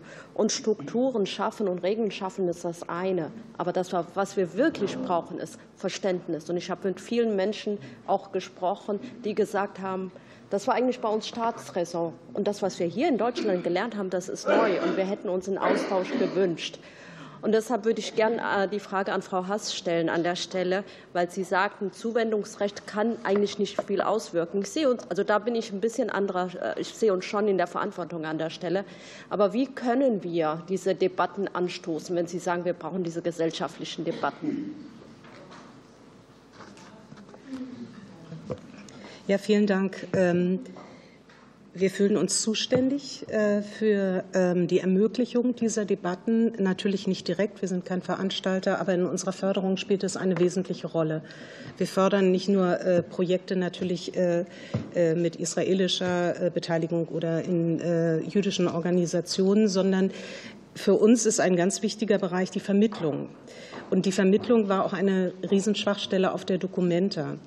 Das heißt, den Dialog herzustellen, muss man organisieren. Der ergibt sich nicht von selbst, sondern äh, braucht erstens Zeit, das richtige Personal und ähm, eine Verständigung darüber, dass nicht alles im öffentlichen Raum gleich diskutiert wird, sondern man auch ähm, Schutzräume, Vertrauensräume schafft, äh, in denen man sprechen kann. Ich war bei der Präsentation äh, von Frenemies, dem Buch, was Meron Mendel mit herausgegeben hat, die Beschreibung, wie schwer es war, unterschiedliche Positionen auszuhalten, in einem Buch zu veröffentlichen, zeigt, wo wir zu tun haben. Und das ist äh, eine Ausrichtung auch der Kulturstiftung des Bundes, ähm, in verschiedene Bereiche hineinzuwirken, ähm, die gesellschaftliche Diskurse aufgreifen. Und äh, das ist äh, wahr und ist unser Selbstverständnis, das auch weiter zu ermöglichen. Ob die Dokumenta jetzt da ähm, von uns sozusagen zu zwingen wäre in einer möglichen künftigen Förderung, das muss diskutiert werden. Also das kann ich jetzt nicht beantworten.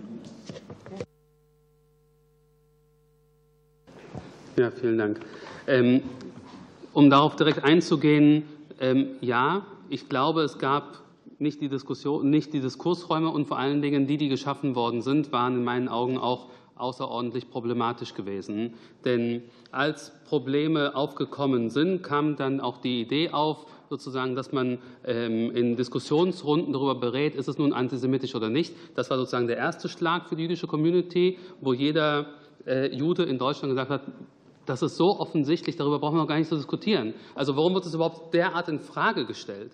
Dann sozusagen also äh, diese Färbung, die wir hatten ähm, die auch dargestellt worden ist, dass es insgesamt einen sehr antisemitischen und auch äh, israelfeindlichen letztendlich Ausrichtung hatte, So schien auch, sage ich mal, die, die damals geschaffenen Diskursräume äh, auch die Zusammensetzung der Diskutierenden. Ähm, es ging nicht um die betroffenen Perspektive. Das schien klar, auch in Kassel selbst.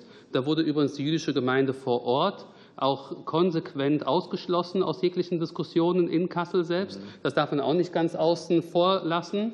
Also insofern glaube ich, ist da eine ganze Menge schiefgegangen. Vielen Dank. Frau Roth, bitte. Ich würde gerne ergänzen, ähm, Frau Deitelhoff, äh, Sie haben, glaube ich, völlig zu Recht gesagt, dass äh, die Expertinnen und Experten viel zu spät mit der Arbeit angefangen haben. Es soll jetzt keine Entschuldigung oder Rechtfertigung sein, aber zum Thema Verantwortung. Wir haben am 12. Januar genau diesen Vorschlag gemacht. Ähm, ohne jetzt konkrete Hinweise gehabt zu haben, aber tatsächlich Vermutungen geäußert worden sind und haben einen Vorschlag gemacht, dass ein internationales Expertinnen- und Expertengremium eingesetzt wird, auch mit Personen, die wir vorgeschlagen haben, die auch bereit gewesen wären, wirklich aus Israel, aus unterschiedlichen Bereichen, äh, um diese Dokumente ab Januar und diese Entwicklung überhaupt zu begleiten und sozusagen auch deutlich zu machen, wo findet sie statt. Antisemitismus äh, ist überall auf der Welt, aber auch in Deutschland ist Auschwitz erfunden worden. Das ist der große Unterschied. Und ich glaube, dass es einfach notwendig gewesen wäre, diesen gesamten Prozess bis zur Eröffnung zu begleiten. Das ist abgelehnt worden. Und äh, in der Folge leider abgelehnt worden. Und in der Folge ist dann ja aus Kassel der Vorwurf gerichtet worden, man müsse die Kunstfreiheit vor BKM, also vor mir, schützen. Auf der anderen Seite hieß es aber, es ist nicht genügend gegen Antisemitismus passiert.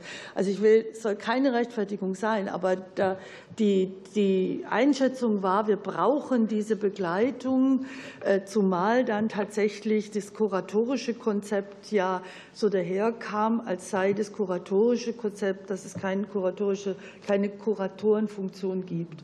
Und ich glaube tatsächlich, es braucht eine kuratorische Funktion und auch eine Kompetenz, kuratorische, wie wir es erlebt haben in Berlin bei der äh, bei der großen Ausstellung in Berlin, wo die kuratorische Verantwortung wahrgenommen worden ist und wo es solche Geschehnisse eben nicht gab.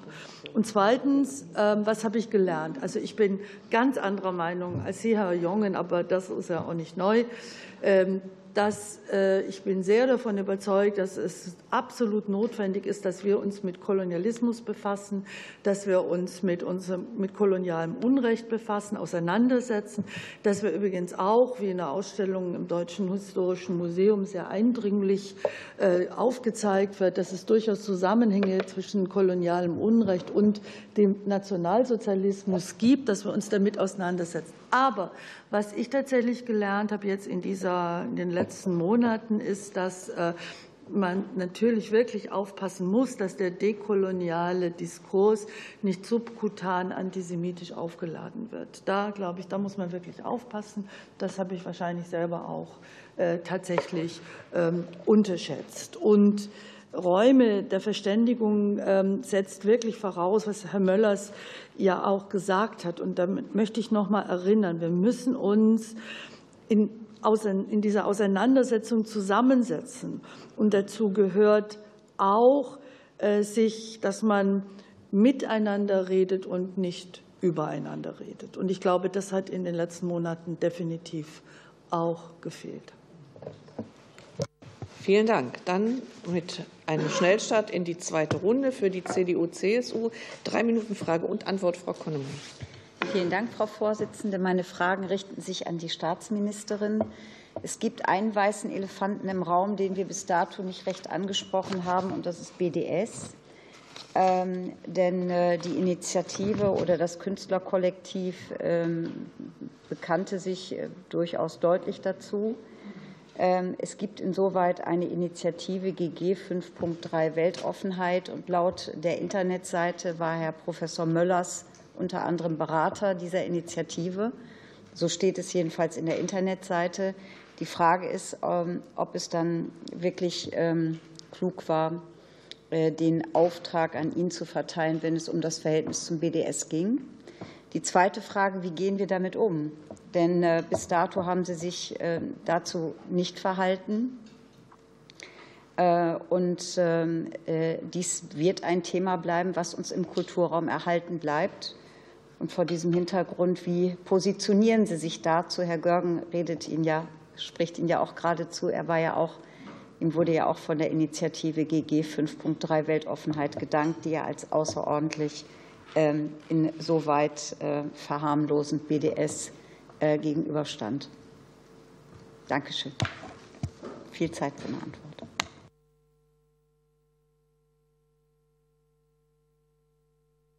Also ich glaube, ich habe mich sehr deutlich geäußert, äh, was BDS angeht. Ich bin gegen jede Form von Kulturboykott und von Boykott. Ich habe das, als BDS versucht hat, bei dem Berliner Popfestival ähm, Druck auszuüben, auch sehr deutlich gemacht, wer BDS, wenn versucht wird, Druck auszuüben auf das Auftreten von äh, Künstlern, weil sie aus Israel sind oder weil die israelische Botschaft sich finanziell an einem Reiseticket beteiligt hat, dann ist das schlichtweg und total abzulehnen.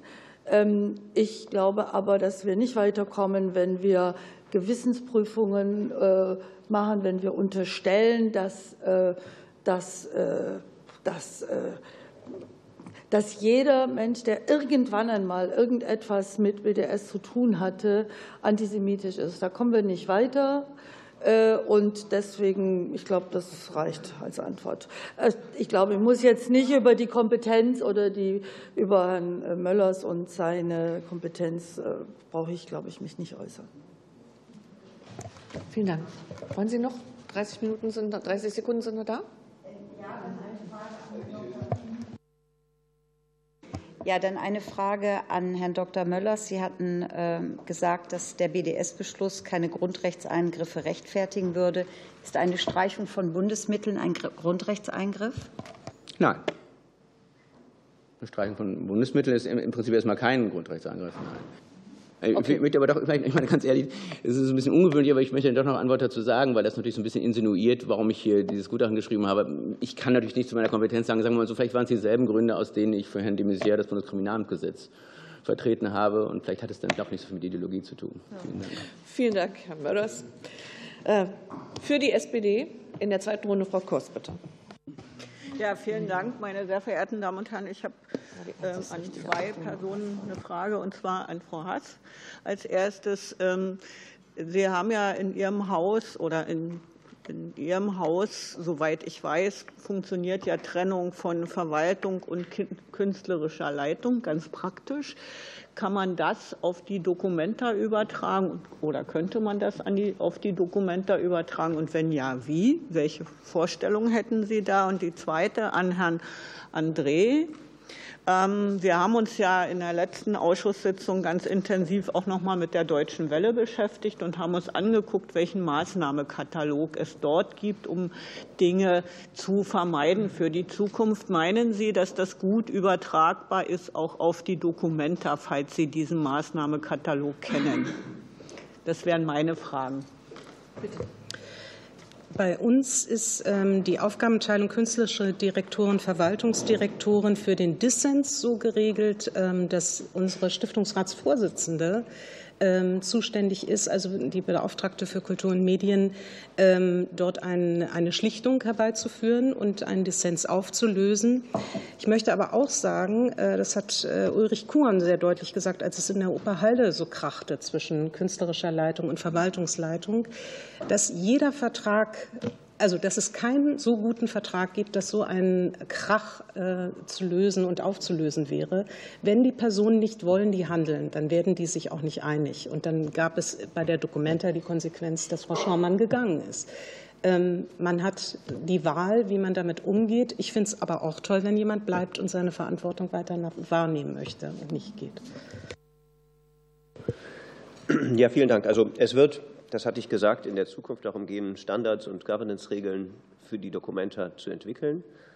Ob dabei jetzt der Maßnahmekatalog für die Deutsche Welle äh, eine Blaupause sein kann, vermag ich jetzt noch nicht zu sagen, aber es wird sich sicherlich ähm, auch äh, ein Meinungsbild verschafft, was bereits verfügbar ist und vor allem was, was gut funktioniert. Ich hätte da noch eine Nachfrage. Könnten Sie vielleicht sagen, was Sie so im Blick haben, was Sie unbedingt umsetzen wollen, jetzt als nächste Maßnahmen? Das nächste ist wirklich dieser substanzielle, diese substanzielle Organisationsentwicklung, die unmittelbar jetzt bevorsteht. Da muss, wie ich sagte, einfließen, was jetzt auf dem Tisch liegt mit den beiden Gutachten. Und ähm, da gilt es aber auch, den Praxisbezug herzustellen und idealerweise auch das Rollenverständnis oder auch die Haltung, die jetzt hier vielfach angesprochen wurde, äh, noch mal klarer zu kriegen, eben auf die Praxis zu übertragen. Vielen Dank. Für die AfD, Herr Jung. Bitte. Vielen Dank. Äh, ja, zunächst zu Ihnen, Frau Roth, noch kurz. Äh, es ist nicht so, dass wir keine Auseinandersetzung mit der Kolonialzeit äh, wünschen oder wollen. Es kommt darauf an, wie man das macht. Und wenn Sie jetzt eine Verbindung hergestellt haben mit der Zeit des Nationalsozialismus, dann möchte ich schon darauf hinweisen, dass genau diese, dieser Kurzschluss, also der, das war ja eines der Motive der antisemitischen Karikaturen auf der Dokumenta. Kurzschluss, also Israel ist ein kolonialistischer Staat ist gleich, ist gleich Nazi. Ne? Da sah, man dann äh, Juden mit äh, ähm, Helm und SS-Runen drauf oder sowas. Und genau diese verkürzte Form der Diskussion, die ist leider in der postkolonialistischen Ideologie, muss man sagen, eben vorherrschend. Und das wollen wir nicht und dem auch andere Sichtweisen entgegensetzen. Und diesen offenen Diskurs, den vermissen wir hier. Jetzt möchte ich aber meine letzte Frage an Herrn Dr. Saint-André stellen. Sie haben ja und dann eben in die Zukunft blicken und fragen, was kann man jetzt anders machen. Und da haben Sie ja jetzt schon die Findungskommission der Documenta 16 äh, vorgestellt und da äh, ehemalige künstlerische Leiter, äh, die schon einmal für die Documenta tätig waren, darin berufen, sozusagen ausschließlich, soweit ich sehe, darunter auch Adam Stimczyk, polnischer Kurator, der bei der Documenta 14 für ein großes Defizit von 7 Millionen Euro mitverantwortlich war. Das nur nebenbei. Aber außerdem hat Herr Cimcik laut Medienberichten, ich zitiere hier aus der Taz, äh, von palästinensischen Nationalisten angeleitete Aufrufe unterschrieben, in denen Israel pauschal diffamiert und sein Existenzrecht in Frage gestellt wird. Und außerdem haben Sie ja auch noch, wenn man Medienberichten hier glauben darf, das indonesische Künstlerkollektiv Ruang Rupa auch noch mal angefragt äh, für die nächste Dokumenta. Und jetzt ist schon meine Frage vor dem Hintergrund all dieser Vorfälle, was hat Sie denn äh, dazu bewogen äh, zu dieser Personalauswahl? Ist das wirklich der richtige Weg, um diese Vorfälle in Zukunft zu vermeiden? Vielen Dank ähm, auch dafür, dass ich jetzt eine Klarstellung ähm, machen kann. Also es handelt sich nicht um die Findungskommission, ähm, die jetzt gerade im Prozess ist, sondern um die Findung der Findungskommission. Das heißt also ein vorgelagertes Verfahren zur Aufstellung der Findungskommission. Hier ging es darum, ein aus sich heraus legitimiertes Gremium zu finden. Die Idee lag auf dem Tisch, ich habe sie übernommen und wir sind im Prozess, noch gibt es kein Ergebnis. Ähm, und ähm, ich habe erstmal alle, ähm, alles Vertrauen in die Kompetenz dieser weltweit gefragten Kuratorenpersönlichkeiten. Aber jetzt konkret zu den äh, Vorwürfen die genannten wollen Sie nicht sagen, oder das spielt für Sie keine Rolle, die auch dann jetzt doch noch mal zu berufen. Das muss ich daraus entnehmen. Naja, wir sind in einem Vorfeld. Es geht also jetzt nicht um die Findungskommission, sondern diese Persönlichkeiten, die sich eben in der Welt der Kunst sehr, sehr gut auskennen, sind gebeten, Persönlichkeiten ihrerseits vorzuschlagen, die dann, wenn der Aufsichtsrat dem zustimmt, ähm, in die Findungskommission aufgenommen werden. So ist die Reihenfolge. Gut, aber dann muss man sich wirklich nicht wundern, wenn es so weitergeht. Ich kann dazu nichts anderes sagen.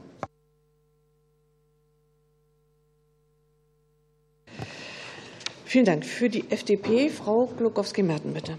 Ja, vielen Dank. Äh, vielen Dank auch für die zweite Runde.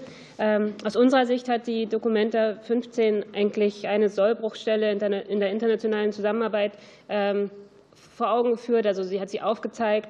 Ähm, und das ist die Kultursensibilität, äh, die wir in der internationalen Zusammenarbeit eigentlich einfordern müssen. Ruan Gruppa hat nicht nur hier im Ausschuss bei der letzten Anhörung, als wir auch danach gefragt haben, sondern auch vorher äh, wiederholt gesagt, dass ihr kuratorisches Konzept eben daran liegt, keines zu haben. Und das bedeutet auch, dass sie sich im Grunde nicht daran orientiert haben, wo sie eigentlich ihr kuratorisches Konzept umsetzen. Das heißt, dass da auch die Sensibilität geführt, äh, gefehlt hat, wo sie äh, künstlerisch äh, tätig werden.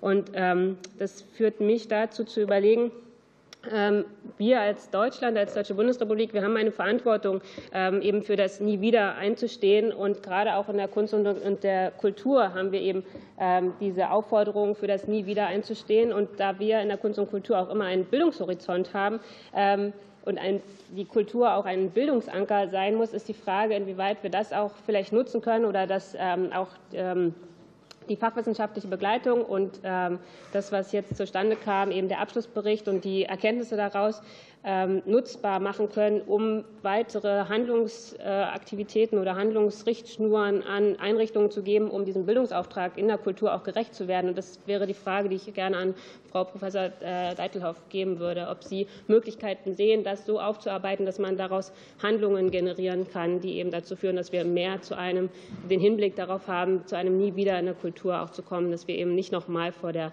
ähm, ja, vor dieser Situation stehen, dass wir wieder etwas haben, eine, Kultur, eine Kunst, äh, in der wir dann solche Bilder zu sehen bekommen.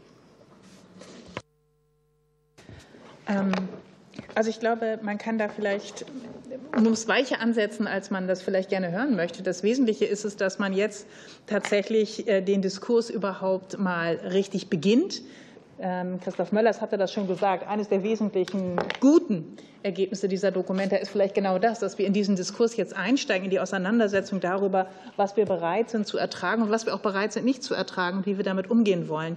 Ich finde an der Befragung, die die Anne-Frank-Begegnungsstätte in Kassel gemacht hat, am interessantesten, wie wenig Wissen über die verschiedenen Formen von Antisemitismus vorhanden war bei den Befragten. Wir haben versucht, in diesem Abschlussbericht im Kapitel 2 die unterschiedlichen Formen mal darzulegen und zu systematisieren. Und ich glaube, das ist zum Beispiel ein so ein Ansatzpunkt, an dem man weitergehen müsste. Also, dass wir tatsächlich auch wieder in den Schulen äh, mehr dazu machen. Was ist eigentlich Antisemitismus heute? In welchen Formen zeigt er sich? Wie kann man darauf reagieren? Also, das tatsächlich sozusagen zu systematisieren, auszuweiten, auch natürlich mit Förderung zu versehen. Ich glaube, das sind Dinge, an denen wir, wenn wir über politische Bildung beispielsweise sprechen, ähm, ansetzen können. Der Rest ist tatsächlich liegt an uns allen, nämlich die Documenta 15, so grausam sie war, in bestimmten Aspekten zu nutzen, um tatsächlich eine ganz wesentliche Debatte darüber zu führen, was darf Kunst, was muss sie dürfen und was wollen wir vielleicht nicht zulassen. Vielen Dank. Für die Linke, Frau Sitte noch mal. Ich muss mich beeilen. Äh, meine Frage an Herrn Professor Möllers. Ähm, der Anwalt Raue, also der Kunstsammler, Private, ne, hat Ihnen vorgeworfen, dass Sie in Ihrem Gutachten die Schranken der Meinungsfreiheit und der Kunstfreiheit gleich behandeln. Und ich habe mir dann die Frage gestellt, welche Differenzierung gibt es eigentlich da? Darf eine Meinung was, was Kunst nicht darf und andersrum? Oder habe ich da was falsch verstanden? Und meine zwei kleinen Abschlussfragen gehen an Claudia Roth. Äh, der Kulturrat schlägt doch vor, die Rechtsform zu ändern, also von GGMBH eine Stiftung. Gibt es da schon Überlegungen, Diskussionen? Und äh, Sie hatten selber bei einer der letzten Anhörungen gesagt, dass mit Blick auf die Geschichte der der Documenta 800.000 Euro bereitgestellt werden. Da würde mich schlicht und ergreifend mal kurz was zum Stand dieser Projektförderung und ihrer Umsetzung interessieren.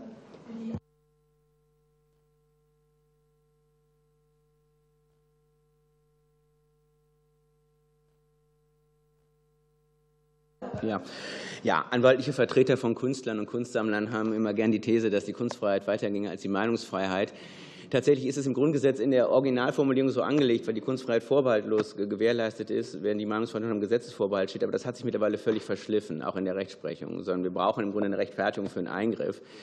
Und wir brauchen eine gesetzliche Grundlage bei beiden. Und man muss sagen, die Fälle, in denen dann die Kunstfreiheit tatsächlich auch zum Problem wird, sind ja oft Fälle, in denen eigentlich sehr stark agitprop, sehr stark politisiert wird. Ich, wir haben ja im Grunde, wir haben ja das Problem hier auch mit Blick auf antisemitische Kunst, dass das Kunst ist, die eine Meinung sozusagen äußert. Ähm, und, und sind damit irgendwie in einem Grenzbereich. Es führt, glaube ich, tatsächlich nicht weiter. Ich könnte Ihnen jetzt noch einen Seminarvortrag darüber halten, aber im Ergebnis führt das tatsächlich, für diese Differenzierung zu nichts. Danke. Also die Frage nach dem Rechtsformwechsel, ich glaube, das ist jetzt die zentrale Aufgabe für die Organisation und das ist die Dokumenta. Wir haben angeboten, dabei zu sein, unter Voraussetzungen, aber sind jetzt nicht in dieser Frage ähm, befasst. So. Und das Zweite, ähm, äh, wir haben finanziert die Dokumenta mit ungefähr 3,2 Millionen, Dokumenta als Ausstellung, aber die Aufarbeitung der Geschichte der Dokumenta, das ist wirklich wichtig und das läuft über die Kulturstiftung des Bundes. Beides, ja. Die Förderung der Dokumente äh, erfolgte durch die Kulturstiftung des Bundes und auch ähm, die Förderung einer Ausstellung eines Doppels im DHM, im Deutschen Historischen Museum. Eine äh, war, der eine Teil war die Liste der Gottbegnadeten, Hitlers willkommene Künstler, so ungefähr. Und die andere war zur ähm, Gründung und nationalsozialistisch infizierten Startphase der Dokumente eine Aufarbeitung, eine große Ausstellung. Das beides zusammen mit knapp 800.000 hat schon stattgefunden im letzten oder gar vorletzten Jahr. Gut. Für Bündnis 90 Die Grünen, Herr Brunne. Ja, vielen Dank, Frau Vorsitzende, liebe Staatsministerin Claudia Roth, sehr verehrte Sachverständige. Mir ist wichtig, am Anfang meiner drei Minuten hier voranzustellen, dass aus meiner Sicht oder ich glaube, das ist unser Konsens, dass der Hass auf Jüdinnen und Juden sich niemals auf Kunstfreiheit berufen kann. Äh, die Kollegin Konnemann hat gerade von einem weißen äh, Elefanten gesprochen. Das nehme ich gerne auf oder ich nehme es nicht gerne auf, aber ich muss es aufnehmen.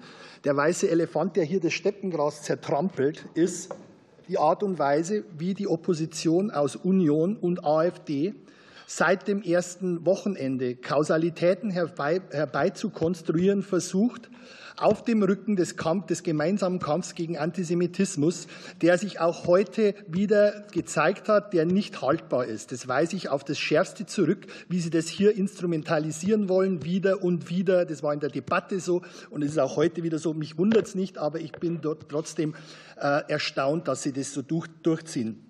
Meine Frage geht an Frau Professor Deitelhof, und zwar äh, was die Diskursräume, was die Kollegin Sitte angesprochen hat. Mich würde interessieren, wie können Diskursräume in Zukunft aussehen, jetzt jenseits äh, von Anhörungen hier im Deutschen Bundestag?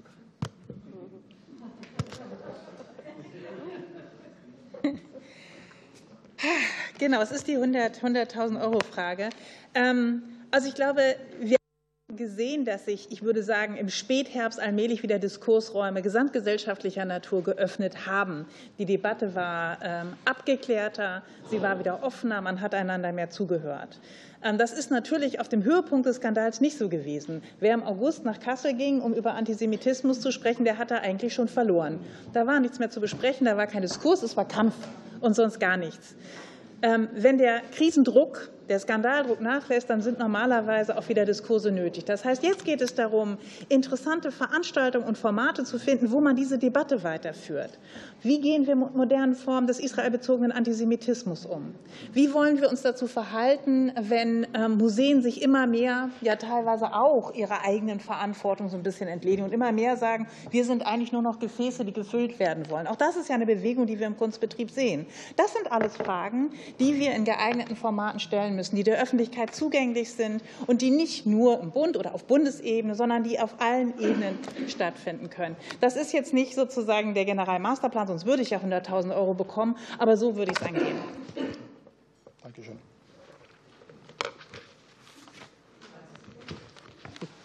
Du hattest noch eine Frage oder bist noch offen? Vielleicht ein Punkt. Ich glaube, was ich äh, möchte gerne anknüpfen an das, was die FDP-Kollegin gesagt hat, dass wir ja, wenn wir uns die Umfragen der Anne, des Anne-Frank-Bildungszentrums zu Antisemitismus angucken, dann sind die Ergebnisse wirklich erschreckend. Und zwar insgesamt wirklich erschreckend.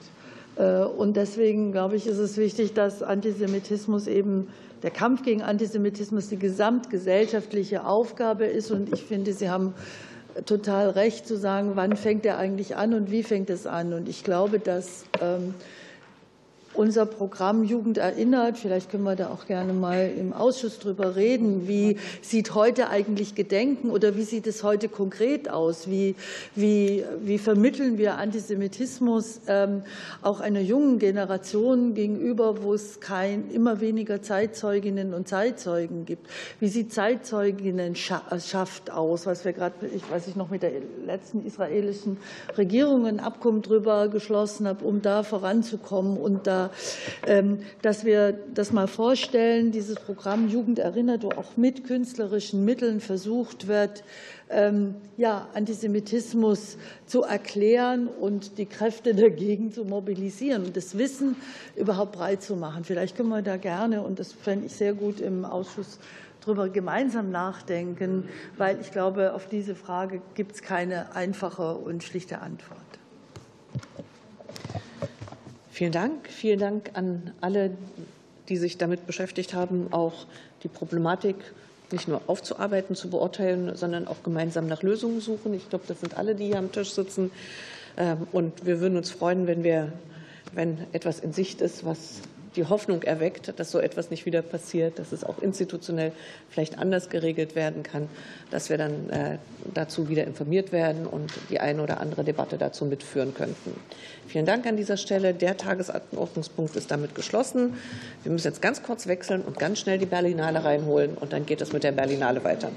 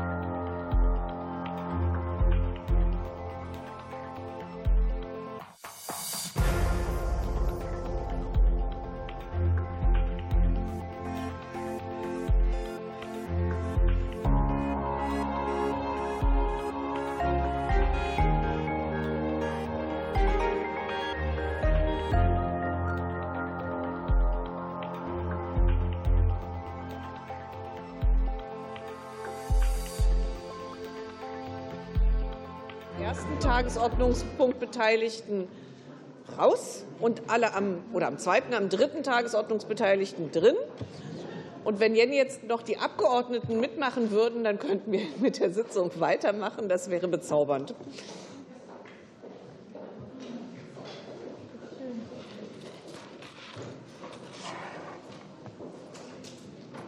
Dann sage ich herzlich willkommen an Frau Rissenbrick und Herrn Chatrian. Die Berlinale ist sozusagen kurz vor der Eröffnung.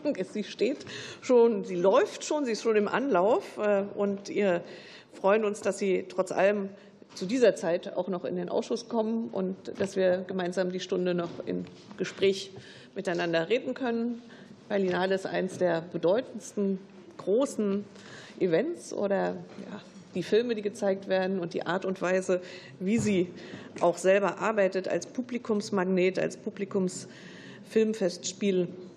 Schon toll. Sehr sind herzlich willkommen, wie immer bei uns. Wir haben uns verständigt auf eine Einführung. Frau Staatsministerin fünf Minuten, Sie zusammen zehn Minuten. Sie handeln das. Die Übersetzung geht natürlich. Wir haben einen Übersetzer da, ja, ja, genau für genau da äh, für Herrn äh, Chatrian, weil das besser ist, dass wir das übersetzen. Das geht natürlich nicht auf Ihre Zeit, sondern das geht hinten dran. Also da müssen Sie jetzt keine Sorge haben, dass das vom Inhalt abgezogen wird. Ähm, und äh, wir haben dann vereinbart äh, eine Fraktionsrunde. Ich sage es noch mal, weil das relativ neu ist, das Modell.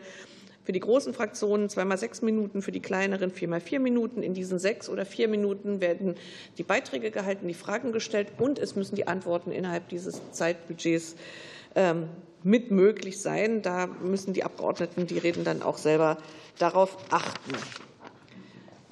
Wir beginnen mit Frau Staatsministerin Roth. Ja, vielen Dank, Frau Vorsitzende. Ich will es wirklich kurz machen, aber mich daran erinnern, dass ich gesagt habe, ich will es kurz machen, weil ich glaube, es ist viel spannender, es ist viel spannender wenn äh, äh, Marietta und Carlo reden. Aber was äh, Sie gesagt haben, Frau Vorsitzende, ist ja wirklich wichtig, dass es eine der bedeutendsten Kulturveranstaltungen ist in unserem Land, dass es eines der wichtigsten Filmfestivals ist auf der ganzen Welt.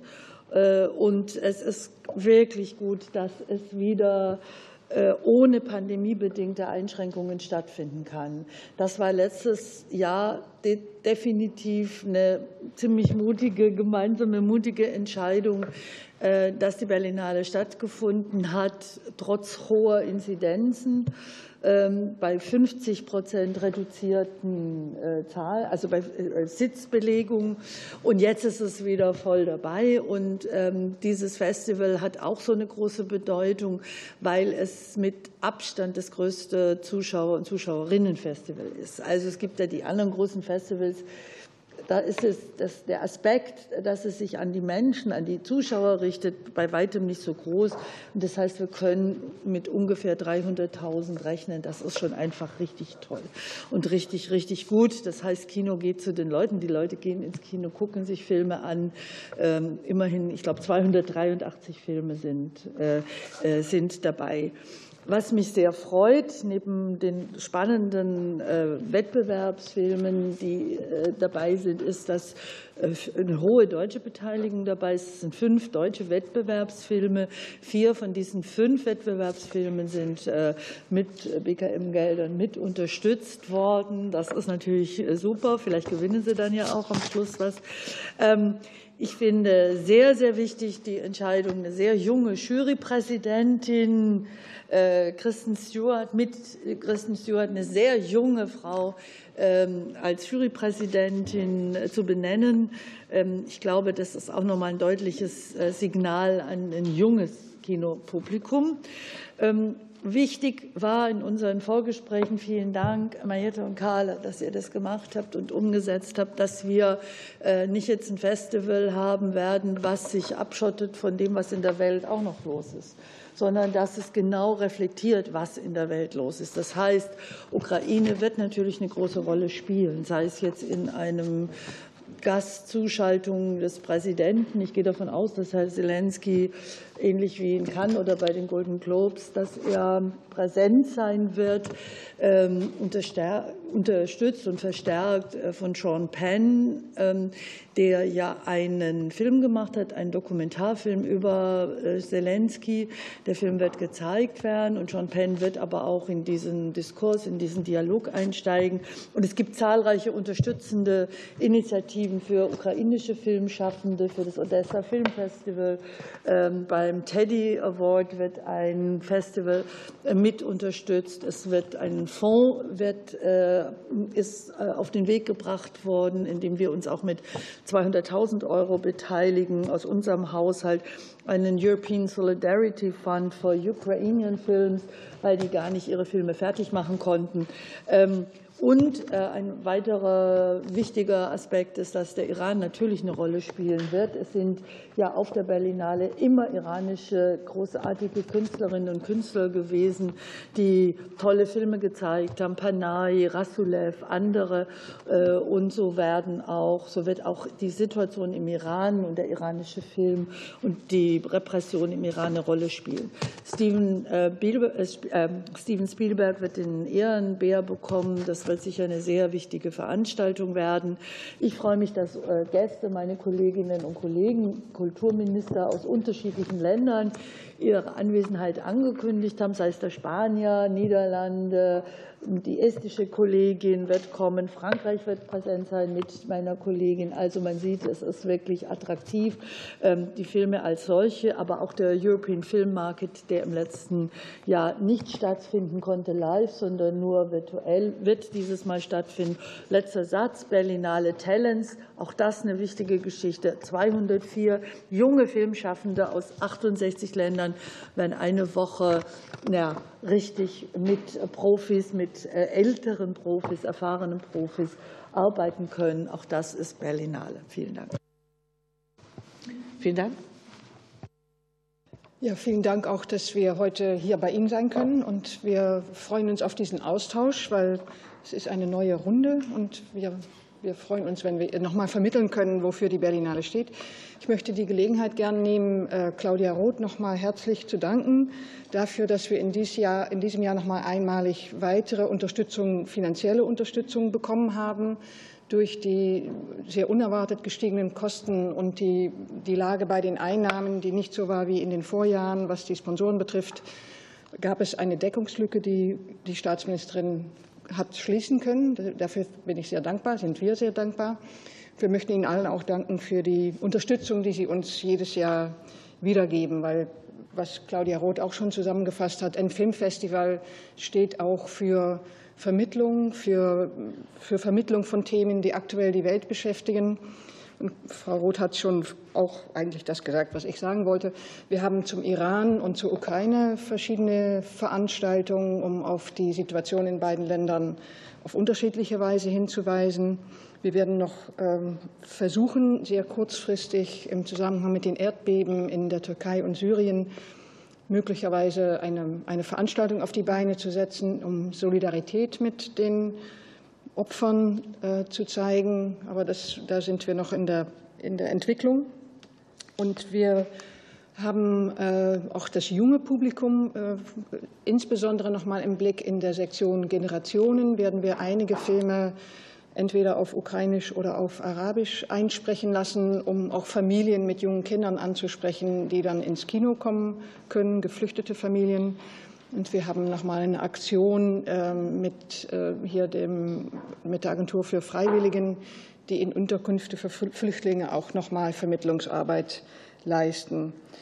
Viel mehr kann ich, glaube ich, jetzt nicht sagen, weil Frau Roth schon ziemlich gut zusammengefasst hat, was wir planen. Nein, das macht nichts. Nein, das ist doch toll. Kein Vorwurf. Nein, ich bin umso äh, froh, dass Carlo jetzt viel Zeit hat, sein Programm irgendwie vorzustellen. Und ich Danke, bin Mariette. gespannt. Ja, ich freue mich sehr, Ihnen das Programm vorzustellen. Es ist das Ergebnis eines Jahres an Arbeit und wir sind stolz äh, darauf. Dieses Jahr sind die Erwartungen äh, höher und ich finde das gut. Es ist ein Zeichen der Liebe fürs Festival. Für die erste Berlinale nach der Pandemie wollen wir eine starke Präsenz von prominenten Gästen zeigen aber auch äh, wollen wir wichtiges, äh, Film, wichtigen Filme äh, zeigen. Also Steven Spielberg ist unser beliebter Ehrenbär.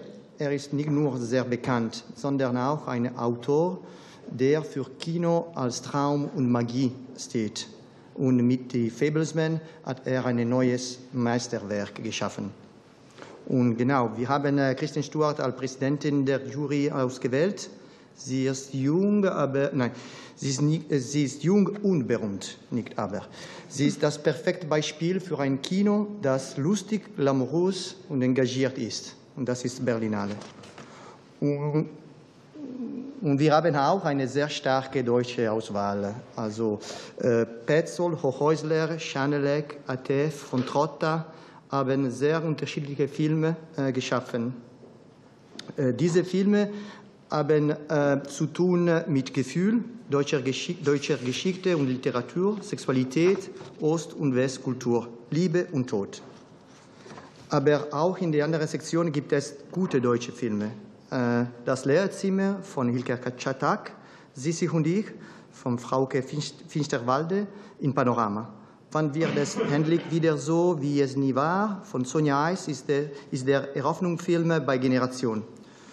Und im Toten Winkel von Heise Polat äh, läuft in Encounters, der Film äh, in Türkei äh, gedreht wurde. Also äh, das ist äh, mehr wichtiger heute, ähm, besonders. Ähm, Volker Kopp, äh, Dokumentar, Dokumentarfilme mit seinen Dokumentarfilmen in Form, Sonne und Beton und Der vermessene Mensch in Berlinale Special. Und Loriot, den Sie besser als ich kennen, glaube ich. Um, maybe I will go on in uh, English just to say that uh, the competition in general and in general the festival uh, is very eclectic. And we really wanted to bring all the colors of cinema for this edition. Also because we want to welcome all the possible audience uh, present in town and also coming from abroad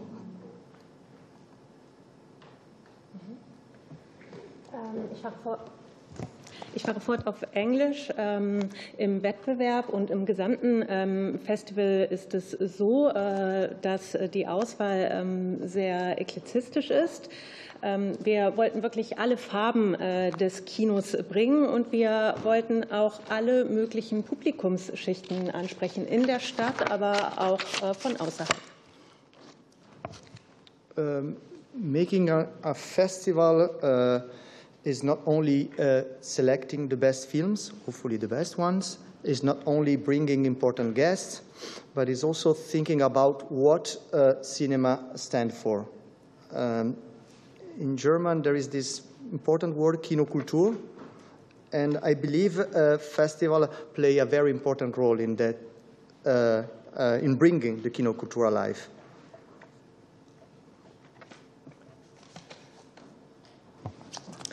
Ein äh, Festival äh, zu machen bedeutet nicht nur äh, die besten Filme, die hoffentlich besten Filme auszuwählen, zu zeigen und dann bedeutende Gäste einzuladen, ähm, sondern es ähm, bedeutet auch zu zeigen, wofür das Kino steht. Im Deutschen gibt es ja den schönen Ausdruck ähm, Kinokultur und ich denke, dass das Festival eine bedeutende Rolle dabei spielt, dieses Wort Kinokultur mit Leben zu erfüllen.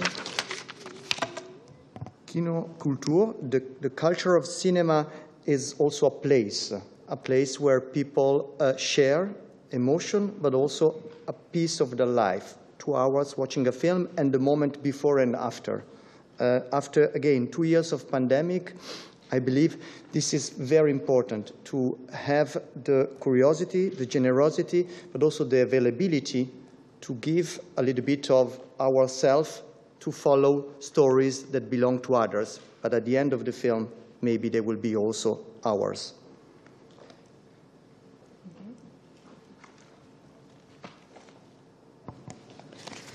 Kinokultur, dieses Wort bedeutet auch ein Ort, ein Ort, an dem Menschen Emotionen miteinander teilen können, ähm, in dem sie äh, zwei, einen kleinen Teil ähm, des Lebens ähm, miteinander teilen können, in dem sie zwei Stunden lang einen Film äh, schauen und sich auch davor und danach äh, begegnen. Ich möchte noch einmal zum Ausdruck bringen, zwei Jahre nach der Pandemie halte ich es wirklich für hochbedeutend, dass es diese Neugier gibt, diese Großzügigkeit und die Möglichkeit, ähm, ein kleines äh, Stück zu teilen, von uns äh, zu geben, ähm, einer Geschichte zu teilen, die nicht unsere Geschichte ist, aber äh, die vielleicht am Ende des Films zu einem Teil von uns wird. The films that are showing in festival at our festival are not always easy uh, to be taken. Uh, they do show that in our societies there are frictions, there are uh, fights, but also show, most of them, almost all of them, they show that a solution is possible.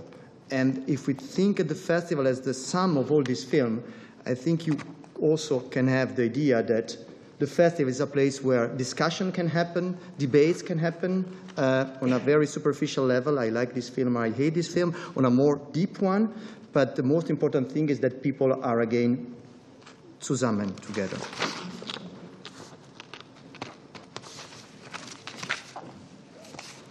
Die Filme, die auf unserem Festival gezeigt werden, sind äh, nicht immer einfach äh, zu rezipieren oder ähm, zu schauen.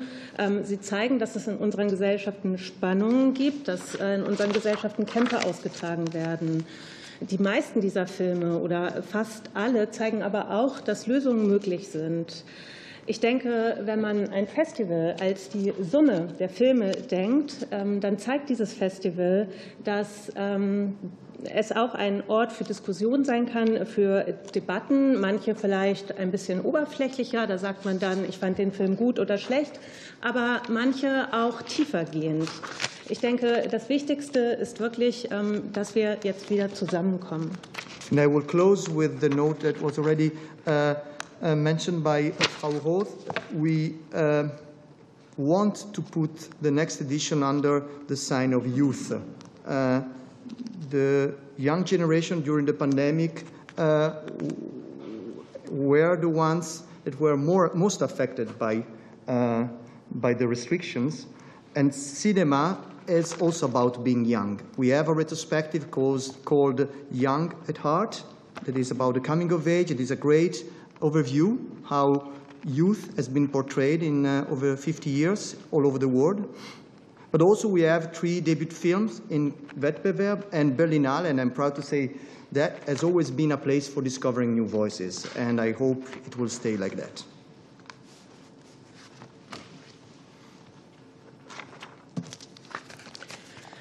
Abschließend möchte ich noch einmal auf etwas zurückkommen, was äh, Frau Roth bereits ausgeführt hat, nämlich ähm, wir möchten, dass diese Ausgabe sich wirklich äh, um die jüngere Generation dreht.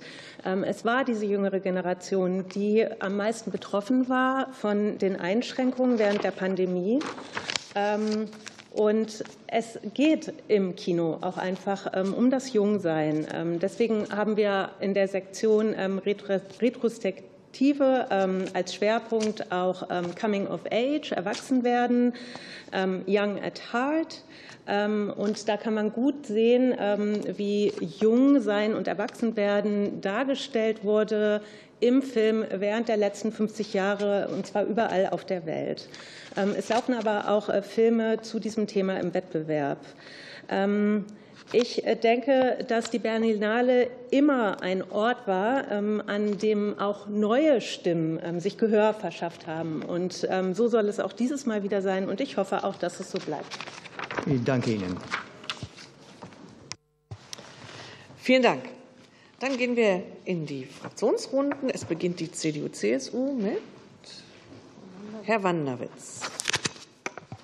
Ja, liebe Kolleginnen und Kollegen, meine sehr verehrten Damen und Herren, schön, dass wir äh, heute mit Ihnen äh, sprechen können.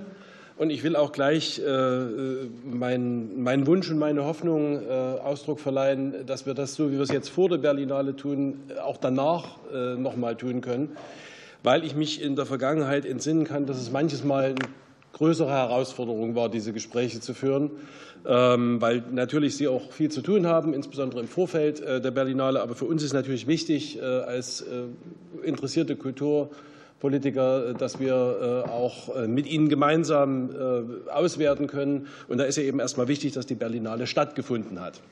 Insbesondere, was ja auch alle Beteiligten schon gesagt haben, weil wir ja die letzten Jahre eben so ein Stück weit amputiert waren. Sie haben, glaube ich, neulich gesagt, die Berlinale ist jetzt wieder komplett.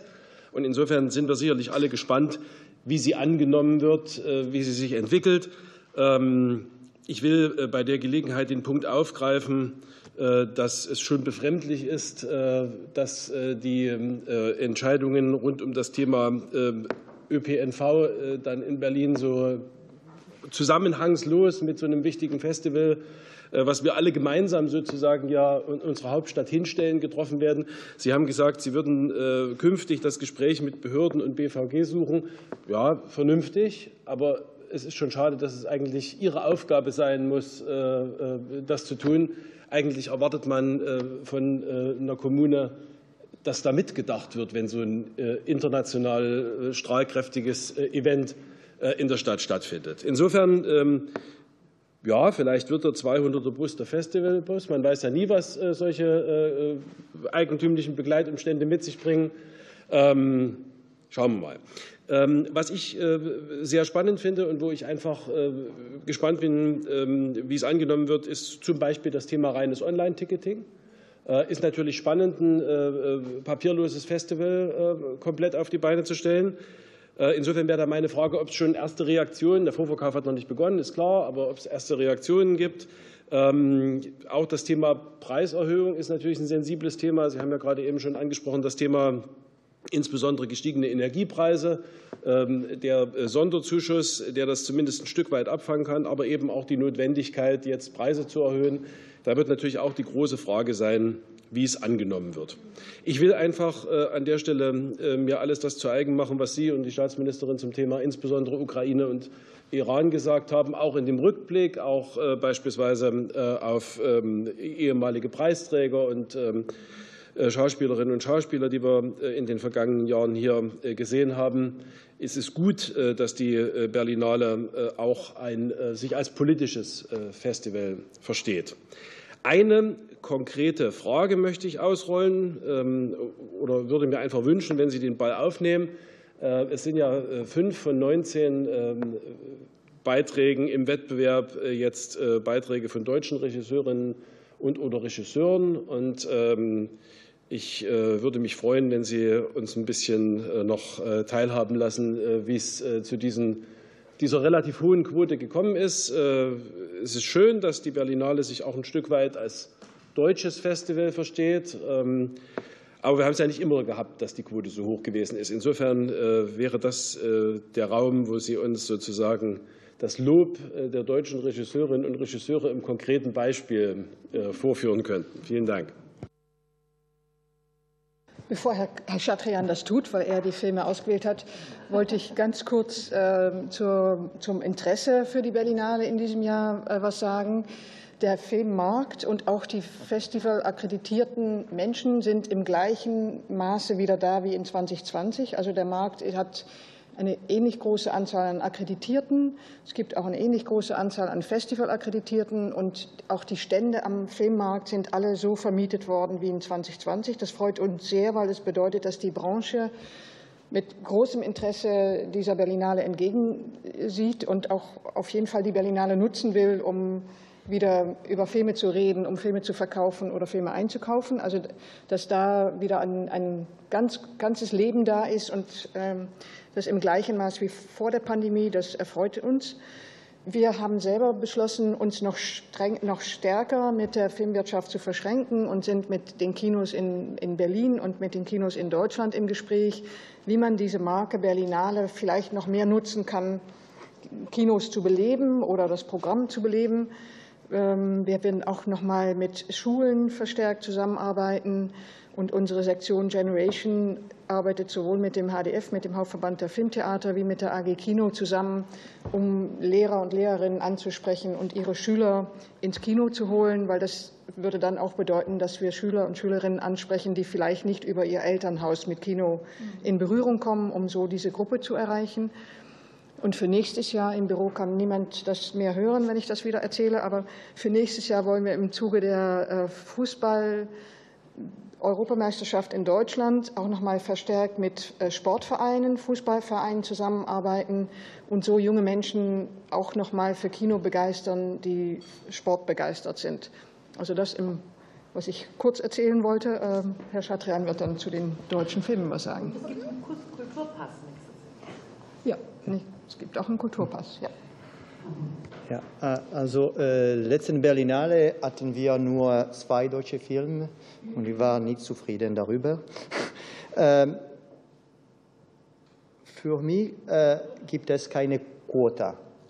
Für mich die deutschen Filme sind äh, wichtig, vielleicht wichtiger als andere Filme, aber äh, in, die Auswahl, äh, in der Aus, in der Auswahl, Auswahlprozess sind sie wie andere Filme.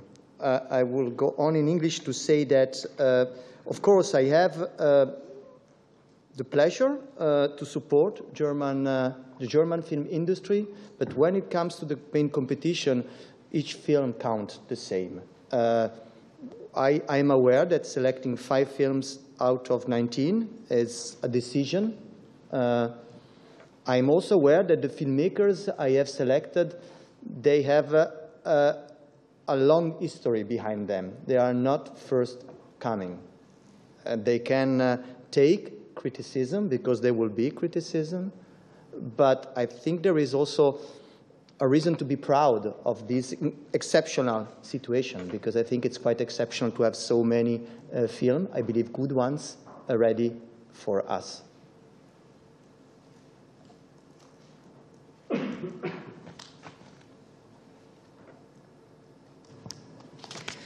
Natürlich habe ich das Vergnügen, die deutsche Filmindustrie zu unterstützen in meiner ähm, Funktion. Aber ich möchte auch sagen, wenn es um den Wettbewerb geht, dann zählt wirklich jeder Film für sich und jeder Film wird gleich behandelt. Ähm, ich weiß, dass fünf deutsche Filme von insgesamt 19 auszuwählen eine Entscheidung ist. Ähm, und ich äh, weiß auch, dass diese Filmemacherinnen und Filmemacher, die ich ausgewählt habe, eine lange Geschichte hinter sich haben. Es sind also keine Newcomer. Ähm, ich weiß auch, äh, dass sie mit Kritik umgehen können, denn es wird Kritik geben. Ähm, aber ich glaube schon, dass es Grund gibt, äh, stolz darauf zu sein, dass ähm, wir in dieser etwas besonderen Situation sind, denn ich glaube, das ist eine besondere äh, Situation, so viele gute deutsche Filme.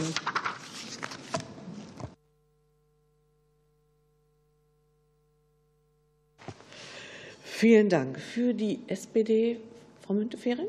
Ja. Vielen Dank, Frau Vorsitzende. Liebe Kolleginnen und Kollegen, ich habe ja gerade gelernt, dass wir nur eine kurze Zeit haben. Deswegen will ich meinen Wortbeitrag auch auf das Wesentliche äh, reduzieren. Vielleicht vorweggeschickt. Ähm, die Entwicklung und die Ausrichtung der Berlinale, das wird auch in diesem Jahr wieder klar, das bleibt eine kulturpolitische Herausforderung. Deswegen erstmal Danke äh, an Sie beide, dass Sie sich dieser äh, auch äh, weiterhin stellen. Natürlich steht und fällt auch vieles mit dem Budget, mit den Finanzen. Und die reguläre Förderung seitens des Bundes betrug ja 22 wie in den Jahren zuvor 10,3 Millionen Euro. Zielgröße ist, dass BKM rund ein Drittel der Kosten abdeckt während ja 20 Millionen Euro über Sponsoring und Ticketverkäufe äh, erbracht werden. Jetzt äh, wurden, das wurde auch gerade schon genannt, aufgrund der Pandemie jetzt letztes Jahr über Neustart Kultur noch nachgesteuert aus Bundesmitteln. Das ist sicherlich gut und richtig. Meine Frage wäre, wie wird denn unter den aktuellen Umständen, also Inflation, Energiekrise, Zuschauerrückgang und so weiter, wie wird da die Kostendeckung erreicht und welcher Mehrbedarf besteht denn reell? Welche Maßnahmen sind notwendig, um Deutschland als Film- und Festivalstandort auch weiter zu stärken? Und vielleicht auch an BKM äh, auch die Frage im Anschluss, welche Maßnahmen sind denn äh, notwendig, um die Berlinale als Filmfestival international wettbewerbsfähig zu halten? und äh, sind auch Maßnahmen schon mit Blick auf den kommenden Haushalt eingeplant? Also äh, tatsächlich hat äh, die Staatsministerin BKM haben noch mal 2,2 Millionen zusätzlich zu der Förderung von die eigentlich 10,7 Millionen ist, wenn ich mich auswendig richtig erinnere. Also 2,2 Millionen zusätzlich gegeben in diesem Jahr, um diese gestiegenen Energiekosten, die sehr unerwartet doch ähm, letztendlich kamen, aufzufangen. wir haben noch nicht über das Budget 2024 gesprochen. Insofern kann ich dazu noch nicht viel äh, sagen. Natürlich ist es immer eine Frage, ein Festival in der Größenordnung der Berlinale. Wir wollen ja nicht noch neue Aktivitäten entfalten, um die bestehenden Aktivitäten zu finanzieren. Das ist natürlich eine wichtige Frage, wie wir das sicherstellen können.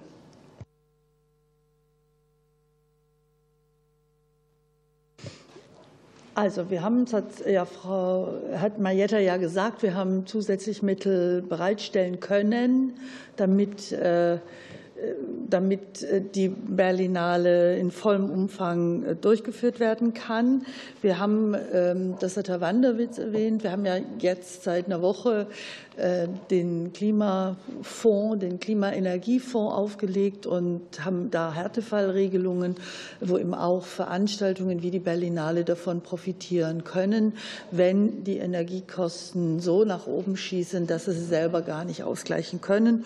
Und zum Haushalt kann ich nur nichts sagen, weil da ist äh, die Verhandlungen, die laufen mit dem Finanzministerium.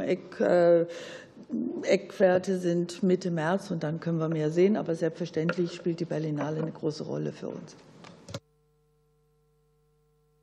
Wenn ich noch Zeit habe, dann würde ich noch gerne zur Lage auf dem äh, Kinomarkt insgesamt äh, nachfragen.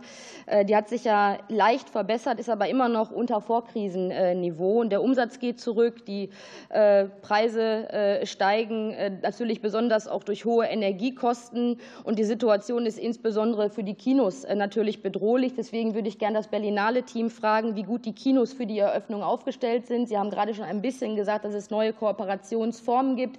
Aber vielleicht Vielleicht können Sie auch aus Ihrer Sicht was zur Lage der Kinos sagen und äh, an BKM.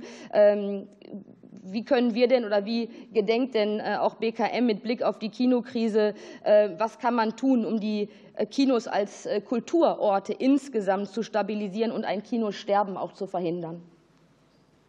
Ja, vielen Dank für die Frage, weil das eine, eine der Themen sind natürlich die Spielstätten hier in Berlin. Die Berlinale nutzt einige Häuser, die eigentlich keine Kinos sind, die wir als Kinos ausstatten. Das sind insbesondere die Häuser mit sehr großen Platzanzahl, also wie der Berlinale Palast oder jetzt die Verti Music Hall. Wir arbeiten sehr eng mit den Kinos in der Stadt zusammen, aber die Kinolandschaft verändert sich. Also schon in 2020 war das Sinister am Potsdamer Platz nicht mehr vorhanden. Das Cinemax hat jetzt in den letzten Monaten umgebaut und hat dabei die, die Sitzplätze reduziert, weil die Sessel größer geworden sind. Und ein Kino wie Cinemax setzt mehr auf ein, eine Art Luxusbesucher, der auch Geld ausgibt äh, für was Essen und Trinken und der einen sehr großen Sessel hat. Und entsprechend sind jetzt weniger als 50 Prozent der Sitze mehr in einem Saal als vorher. Was für ein Festival wie das unsere bedeutet, dass zu wenig Kapazitäten da sind. Der größte Saal im Cinemax hat 280 Besucher, äh, Plätze jetzt, hatte vorher 620. Also das heißt, das können wir einfach nicht mehr einsetzen. Also das ist schon eine Folge für uns, die bedeutet, dass wir den Potsdamer Platz nicht mehr so bespielen können, wie wir das gemacht haben. Mit den, mit den Arthouse-Kinos, wir arbeiten mit dem Titania-Palast zusammen, mit dem Zoopalast, mit Delphi, mit International und äh, äh Friedrichshain. Diese Kinos sind sehr, sehr nicht auf die Kooperation angewiesen, aber sehr interessiert, mit uns zu kooperieren, weil wir da natürlich noch mal die Häuser auch in Erinnerung rufen, noch mal zeigen, da wird interessantes Programm gezeigt. Und das ist sehr äh, gegenseitig konstruktiv. Das ist aber auch wichtig für diese Kinos, diese Sichtbarkeit zu haben. Und auch dieses Berlinale Kiez-Kino-Programm, wo wir in sieben Kinos in, über ganz Berlin noch verteilt gehen, kleinere, mittelgroße Kinos und die jedes Jahr wechseln. Auch diese Kinos sagen, dass sie diese Sichtbarkeit durch die Berlinale sehr schätzen und auch sehr wichtig finden. Im, im Zuge der Vorbereitung der Berlinalen auch diese, diese Kooperation, die wir zu äh, Kino für junges Publikum mit anderen Städten machen wollen, ist natürlich herausgekommen, dass die Branche nach Möglichkeiten sucht, junge Menschen anzuziehen oder, oder das Publikum, was noch nicht wieder zurückgekommen ist nach der Pandemie und noch mal zu zeigen, Kino ist ein aufregendes Erlebnis, ist ein Gemeinschaftserlebnis. Dafür muss man dann auch etwas investieren, also man, dafür muss man zurück ins Kino kommen und das kann man nicht zu Hause machen. Aber das ist eine, das ist eine Arbeit, das geht nicht von selber. Das ist wirklich eine, eine, eine Anstrengung, die man da auch machen muss. Da bin ich bei Ihnen. Für die AfD Herr Jung mit der Nummer. Ja, äh, vielen Dank. Ähm, wir hatten uns ja letztes Jahr hier auch schon gesehen und äh, ich war damals äh, sehr positiv angetan von Ihrer Darstellung, auch wie Sie das Programm präsentiert haben. Es war nicht so vordergründig politisch, sondern eher ästhetisch ausgerichtet nach meiner Wahrnehmung. Ich hatte auch letztes Jahr die Gelegenheit, sowohl den Eröffnungsfilm als auch den Siegerfilm dann zu sehen. Und äh, beim Eröffnungsfilm Peter von Kant von François Ozon, eine, ein Fassbinder-Remake, äh, ging der positive Eindruck dann weiter, weil das war wirklich ein, sehr gelungener Film nach äh, meinem Urteil. Umso mehr war ich dann allerdings enttäuscht bei der ähm, Preisverleihung. Der Siegerfilm Alcaraz ähm, war ähm, ästhetisch nicht wirklich überzeugend. Es war auch sehr langatmig und langweilig. Und ich habe mich vor allem auch gefragt, wie wird das Publikum darauf reagieren? Und ähm, tatsächlich gibt es ja, wenn man in die Fachpresse äh, schaut, immer wieder auch äh, kritische Bemerkungen zur Berlinale, wo schon vor langer Zeit moniert wurde, dass politisch korrekte, sentimentale Werke prämiert werden, die moralisieren und dass es oft sich um, ähm, bei den Gewinnern um Flops an den Kinokassen handelt. Und deswegen meine erste Frage an Frau Rissenbeck vielleicht, äh, ob es von Ihrer Seite so etwas wie eine Evaluation der Siegerfilme dann auch im Nachgang der Biennale gibt, der, der Berlinale, Entschuldigung, gibt und, äh, und ob diese Evaluation dann irgendwelche Konsequenzen hat. Und äh, vielleicht an Herrn Chatrian möchte ich etwas fragen zum Stichwort deutsche Regisseure. Es ist erfreulich, dass jetzt mehrere deutsche Filme diesmal am Start sind. Allerdings fehlt ein sehr, sehr wichtiger Name, nämlich Hans-Jürgen Süberberg, der ja auch einen Film fertiggestellt hat, Der Miner Gesänge. Und die, dieser Film ist von der Sektion Forum der, äh, der Berlinale abgelehnt worden. Ähm, mit Verweis auch auf die Überlänge des Films, aber war nicht zumindest eine Sondervorführung hier äh, möglich bei so einer prägenden Figur der deutschen Filmgeschichte, wie die FAZ, glaube ich, zu Recht geschrieben hat, ist der ästhetische Eigensinn hier nicht erwünscht. Oder äh, man könnte auch den bösen Verdacht vielleicht äußern, dass das politisch nicht korrekt ist, wenn nämlich Deutsche als Opfer hier in den Kriegszeiten in diesem Film gezeigt werden. Können Sie diesen Verdacht äh, zerstreuen? Oder warum ist dieser wichtige Regisseur hier nicht zum Zuge gekommen? Ja, ja bitte. Sollen wir doch mal machen. Mal von der okay, anderen, halt, stopp, mal von stopp, dieser stopp, Seite. stopp, stopp, äh, Gott sei Dank ist angehalten. Was dagegen? Wir haben jetzt erstmal die Antwortrunde. Ich würde erst äh, wie, wie zu dem Film Alcaraz was sagen. Äh, Alcaraz hat in Spanien dann 600.000 Besucher im Kino gehabt. Er war sehr erfolgreich in Spanien. Das hat er hier in Deutschland nicht geschafft. Da, da, da stimme ich Ihnen zu. Aber ähm, eine Jury ist unabhängig in seinen Entscheidungen und die Jurymitglieder haben gemeinsam diesen Film prämiert und das ist das ist nichts, was, ich, was wir evaluieren können. Wir, wir können äh, jetzt nicht sagen, die Jury hätte eine andere Entscheidung treffen sollen. Da ist die Jury wirklich unabhängig. Aber wie gesagt, es hat dem Film im Heimatland 600.000 Zuschauer beschert und er ist auch für Spanien zu den Oscars eingereicht worden. Also der Film hat eine Sichtbarkeit und eine, eine Aufmerksamkeit bekommen, die er sonst äh, definitiv nicht bekommen hätte. Carla Simon ist eine, eine junge äh, Regisseurin, die auch mit einem anderen Film schon bei der Berlinale war. Also sie ist sehr, sehr, ähm, also wie soll ich sagen, sie hat ein sehr klares künstlerisches Konzept. Sie arbeitet mit Laien und dieses Thema das Thema war auch sehr aktuell des Films, äh, wie, wie Menschen, die auf dem Land wohnen und vom Land leben, also eine Bauernfamilie durch die moderne Technologie quasi vertrieben wird. Das ist auch eine sehr aktuelle Auseinandersetzung. Also ich finde da, ich sehe das jetzt nicht problematisch. I will answer in English. First of all, um, I really appreciate that films uh, trigger. Uh, so you uh, the audience like one film and doesn't like another one. The same for the jury. Uh, they like more one film than another one. Uh, just one thing about Alcaraz, because uh, I don't discuss the success or the unsuccess of the film. As Mariette said, the film was the biggest uh, until uh, the fall box office in Spain. of course, the film talks more to the Spanish audience. But for me, what is relevant is really what I said at the beginning. One of the goal is also to show the future of cinema.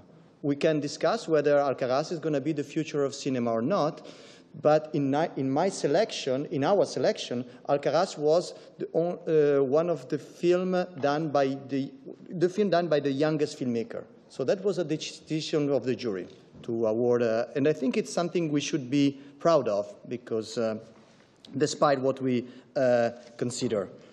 One of the goals of a film festival is also to show way of market. Thanks to the Golden Bear, the film has been sold to more than 30 territories. So it means that in 30 different countries, people will watch this film. Without the festival, probably the percentage will, will be less. And the film has a very relevant story and topic. Regarding Sibebear, um, as you have guessed, this year the uh, Entscheidung, the decision for German film was very hard because we had uh, uh, not only five films in competition, we have five films out of competition. Uh, we have a, a, very strong selection in, uh, in Panorama. Um, I cannot answer for Forum because Forum is an independent section, so it's not, mm, it's not on me to tell. What I can, uh, I can say is that we have watched the film, we have discussed, and for what concerned me, the film could have played in encounters. I did. I don't think this film is for a competition. This film could have played in an out of competition section. In our out of competition section, we had already other film uh, that deal with the history of Germany, the Vermessen and Mensch, uh, in uh, other more recent history of Germany uh, in the, the, city of Berlin in, with the Sonnenbeton. Uh, so we didn't have the, the, the, place. I am sorry because Siebeber is a reference for me. Uh, his work in the 70s and, and, and, later in the 80s is very important. This film is a little bit different. I don't know if you have seen it. It's a little bit different under artistic point of view. But uh, uh always we are sorry when we cannot select uh, the film. And it's not the only one German that we couldn't select. Very long answer, sorry.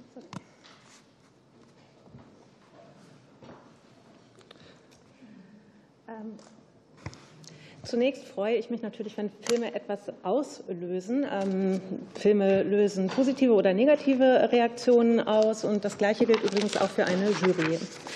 Ähm, zu Alcaraz ähm, möchte ich äh, sagen, ähm, ich möchte hier jetzt äh, nicht den Erfolg oder den Nichterfolg dieses Films äh, diskutieren. Ähm, wie äh, Mariette ja schon ausgeführt hat, war das wirklich der größte Herbstkassenschlager in Spanien. Und äh, natürlich äh, spricht der Film ein spanisches Publikum auch ganz besonders an. Aber ähm, wie ich auch sagte, ähm, eines der Ziele eines äh, Festivals ist auch, ähm, die Zukunft des Kinos zu zeigen. Ähm, wir können äh, jetzt natürlich darüber sprechen, ob Alcaraz für diese Zukunft steht oder nicht. Aber ähm, Alcaraz war der Film in meiner Auswahl, der ähm, von der jüngsten Filmemacherin gemacht wurde. Und wir sollten stolz darauf sein, dass die Jury sich äh, für ihn entschieden hat. Ein weiteres Ziel eines Filmfestivals ist es auch, ähm, Märkte zu öffnen für Filme. Ähm, dieser Film äh, lief in 30 verschiedenen äh, Ländern und das bedeutet, dass Menschen ähm, in 30 Ländern diesen Film gesehen haben und ohne das Festival äh, wäre diese Zahl sehr viel geringer. Und das ist bedeutend für diesen Film, der ja auch sehr wichtige Themen verhandelt. Ähm, zu Silberberg möchte ich sagen, ähm, dass es natürlich schwierig war, diesmal eine Entscheidung zu treffen bei den deutschen Filmen. Ähm, es laufen nicht nur fünf deutsche Filme im Wettbewerb, sondern auch fünf äh, deutsche Filme außerhalb, also außer Konferenz. Es gibt da auch eine sehr starke Auswahl für Panorama. Zur Sektion Forum kann ich zu diesem Thema nicht sagen, weil das nicht sagen, weil das eine unabhängige Sektion ist. Was ich sagen kann, ist, äh, wir haben diesen Film geschaut, wir haben ihn diskutiert. Ähm, ich denke, man hätte den Film zeigen können. Ähm, er ist vielleicht nicht für den Wettbewerb, aber außer Konkurrenz. Ähm, aber wir haben eine Auswahl getroffen, die bereits Filme zeigt, die sich mit der deutschen Geschichte auseinandersetzt, zum Beispiel Sonnenbeton. Ähm, mir tut es auch leid, dass er nicht vertreten ist, denn ähm, für mich ist er wirklich eine äh, Referenz. Seine Arbeiten in den 70er und 80er Jahren ähm, sind sehr bedeutend. Dieser Film ist ein bisschen anders aus einer künstlerischen Perspektive, würde ich sagen. Aber natürlich können wir nicht immer alle Filme in die Auswahl aufnehmen. Ja, aber die Entscheidung war nicht über das Thema. When we select a film, we also have to find the right place to promote it. Uh, and in my selection this year, unfortunately, I didn't have. But it was not about the topic or the way uh, Germans or uh, uh, people were portrayed.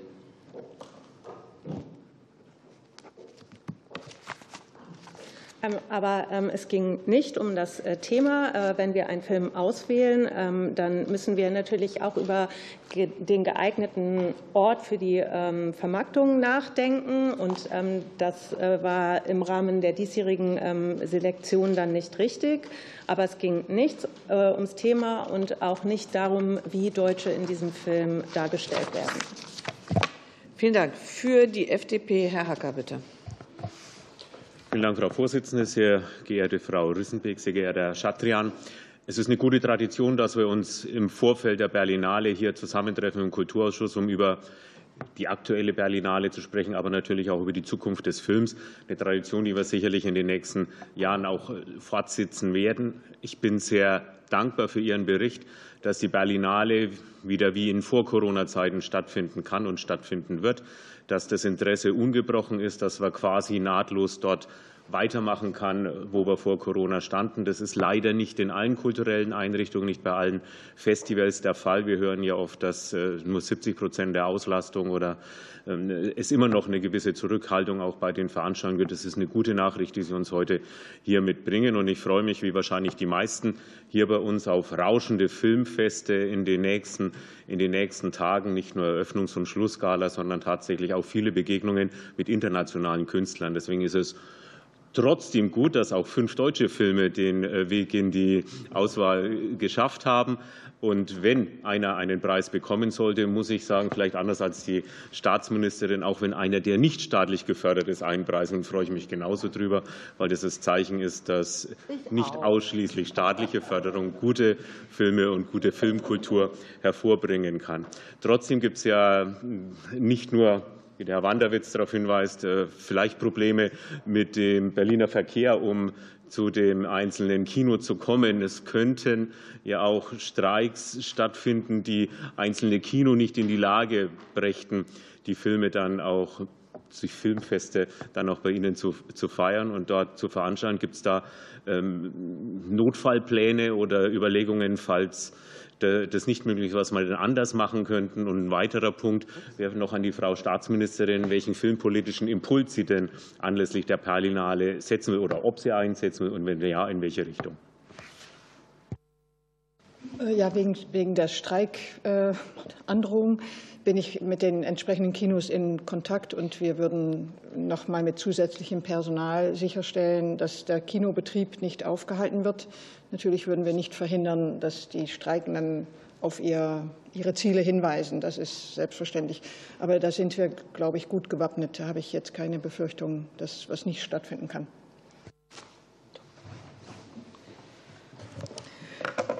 Ich habe noch eine Antwort schuldig an das, was Frau Müntefering gefragt hat. Äh, natürlich ähm, gab es ja starke Unterstützung durch, Zukunft, durch die beiden Zukunftsprogramme Kino im Rahmen Neustart, also pandemiebedingt eins und zwei. Viele, viele Millionen sind in Kinos geflossen, das tatsächlich verhindert hat, dass Kinos gestorben sind. Ähm, das wird weiter fortgesetzt, 23 unter vorpandemischen Bedingungen. Ähm, Zukunftsprogramm. Dann haben wir äh, den Kinopreis für viele Kinos extrem wichtig, sowohl was die Finanzen angeht, aber vor allem was auch die Anerkennung angeht. Ich glaube, dass wichtig ist, das zeigen uns die Erfahrungen aus Frankreich, äh, wo der Kulturpass vor allem den Kinos zugutekommt. Also Bücher und Kinos äh, ist das, was massiv nach oben ging. Und die Franzosen haben uns gesagt, dass auf jede Karte aus dem Guthaben drei, vier zusätzliche Karten gekauft worden sind. Also das ist tatsächlich, glaube ich, ein ganz wichtiges Instrument, auch die Kinos zu stärken und im Rahmen eines neuen erarbeiteten, verhandelten und diskutierten Filmfördersystems werden natürlich auch die Kinos eine große Rolle spielen. Ähm, wir wollen oder ich möchte gerne Eckpunkte einer umfassenden Reform des Filmfördersystems, das war die Frage von Herrn Hacker, äh, beim Produzententag, also am Tag der Eröffnung der Berlinale, vorschlagen. Das ist noch nicht sozusagen das, was dann äh, am Ende des Jahres hoffentlich rauskommt. Aber es soll ein umfassender Reformvorschlag sein. Ich glaube, so kleine Reformchen, kleine Stellstrauben reichen einfach nicht aus. Und das werde ich Eckpunkte, die wir jetzt ein, über ein Jahr diskutiert haben mit der ganzen Branche, mit unterschiedlichen, mit den unterschiedlichen Vertreterinnen und Vertretern mit in die Debatte reinwerfen. Vielen Dank. Für die Linke, Frau Sitter, bitte. Ja, ich habe meinen persönlichen Beitrag Weihnachten äh, geleistet zur Stärkung der Kinowirtschaft.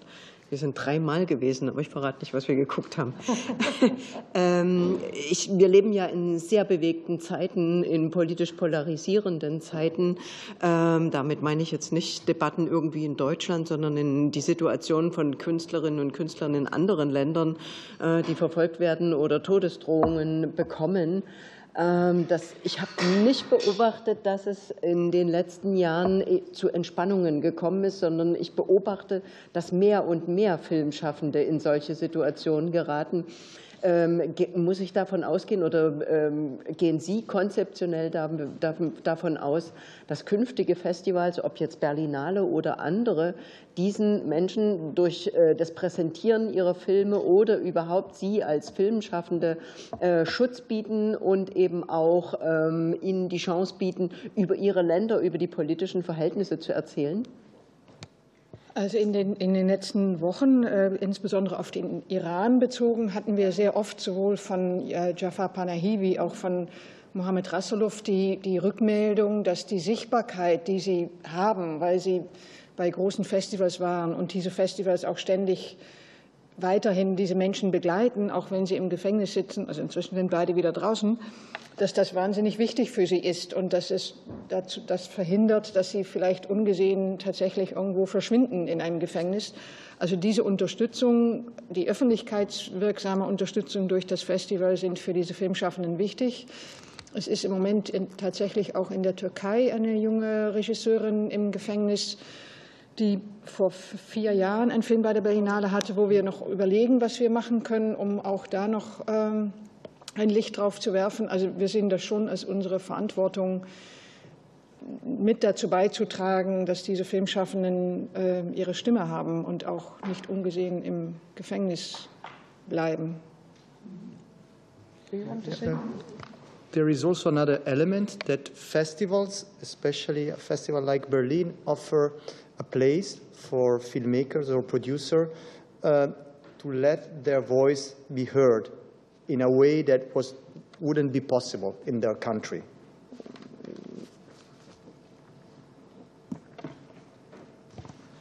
Es gibt da auch noch einen anderen Aspekt. Ähm, Festivals, äh, besonders ein Festival wie die Berlinale, ähm, gibt Filmmacherinnen und Machern oder Produzentinnen und Produzenten auch einen Ort, an dem ihre Stimmen hörbar werden können. Und äh, zwar so, wie es vielleicht in ihrem eigenen Land nicht möglich wäre. Among the many films we have, just one example, uh, a film from Yemen called The Burden, which is a film about the rights uh, for women uh, to uh, It's about an, an, uh, an, abortion, and so about to perform or not perform an abortion. And this is clearly a film that is has been done in, in Yemen, but it targets also the audience in Yemen, but only it's possible thanks to a festival. So the, even the audience in Yemen will watch it through the festival, through a platform. So there is also a bigger uh, um, a goal for, for a festival to uh, uh, allow films to be done and also to be watched uh, by the people all, all over the world, but also by the people from the country where they were done.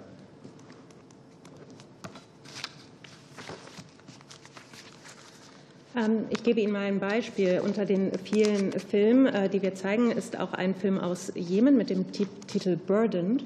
Ähm, das ist ein Film, der sich äh, mit Frauenrechten beschäftigt, äh, auch mit der Frage ähm, einer Abtreibung. Soll diese Abtreibung durchgeführt werden oder nicht?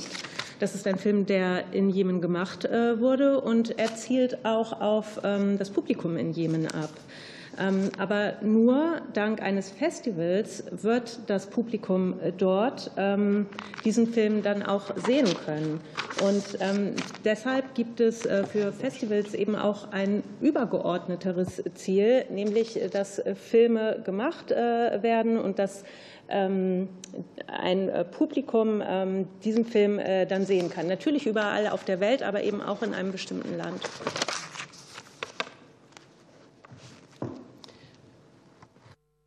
Vielen Dank. Und last but not least, Herr Sacher für Bündnis 90 Die Grünen, bitte. Ja, vielen Dank, Frau Vorsitzende. Danke, dass Sie bei uns sind. Es ist mir eine Ehre und ein Vergnügen. Und nicht nur die Branche freut sich auf die Berlinale, ich mich auch, weil es seit langer Zeit die erste ist. Nicht nur die äh, Pandemie. Ähm, Sie haben abgeschlossen mit einem sehr wichtigen politischen Aspekt, was Festivals leisten können fand ich doch mal einen wichtigen Hinweis. Und Sie haben das schöne deutsche Wort Kinokultur äh, in, in die Debatte gebracht. Und ein anderes schönes Wort ist Sehgewohnheiten. Sehgewohnheiten, die sich ändern, wie Filme geschaut werden. Ich bin immer erstaunt in der S-Bahn, wenn Menschen so Filme schauen. Und Sie haben eine neue Section, äh, die äh, Berlinale Series Award. Und da wäre meine Frage, wie sehen Sie die Aufgabe, die Möglichkeiten für Filmfestivals allgemein, speziell für die Berlinale, diese Sehgewohnheiten, das serielle Produzieren, Schauen ähm, ja, in die Kinos zu bringen? Wo ist da die Möglichkeit, die Aufgabe, weil das ja auch häufig gegeneinander steht?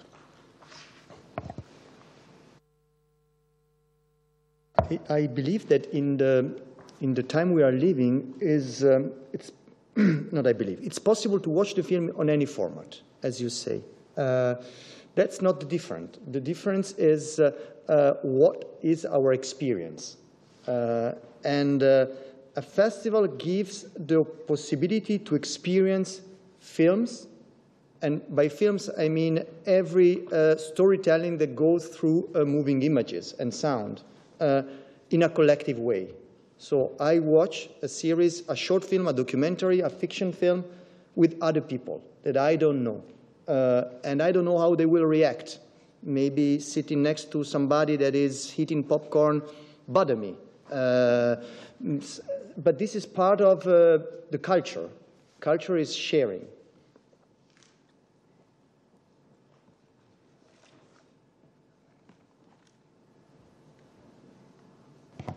Wie Sie bereits sagten, ähm, Filme lassen sich inzwischen in jedem Format ansehen. Und ich glaube nicht, dass das den Unterschied macht. Ähm, den Unterschied macht, ähm, was erleben wir da eigentlich? Und ein Festival gibt die Möglichkeit, Filme zu erleben. Und als Film würde ich definieren, jede Form von Geschichten erzählen über bewegte Bilder und mit der Hilfe von Ton.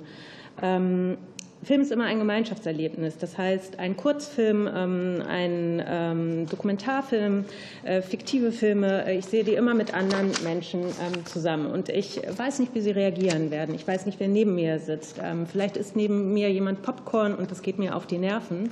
Aber das ist Teil der Kultur, denn Kultur bedeutet Dinge teilen. When I arrived at the festival, uh, Berlinale series was already in place, and I found that a, a great idea. To uh, show uh, series that are done for the small uh, line band for the, for the Fernsehen, uh, for the TV, uh, and show them in a big theater. Not only the size of the theater matters, but also the fact, again, that we watch the film with other people. Uh, the next step uh, in order to make this section stronger was the idea shared with uh, Julia Fidel, the head of the section, to find an award for that. Because the award, of course, uh, create more attention. And also, I think, will be um, a sign for the audience to watch all the series because then you want to, as, as for the competition, you want to discuss the jury uh, judgment.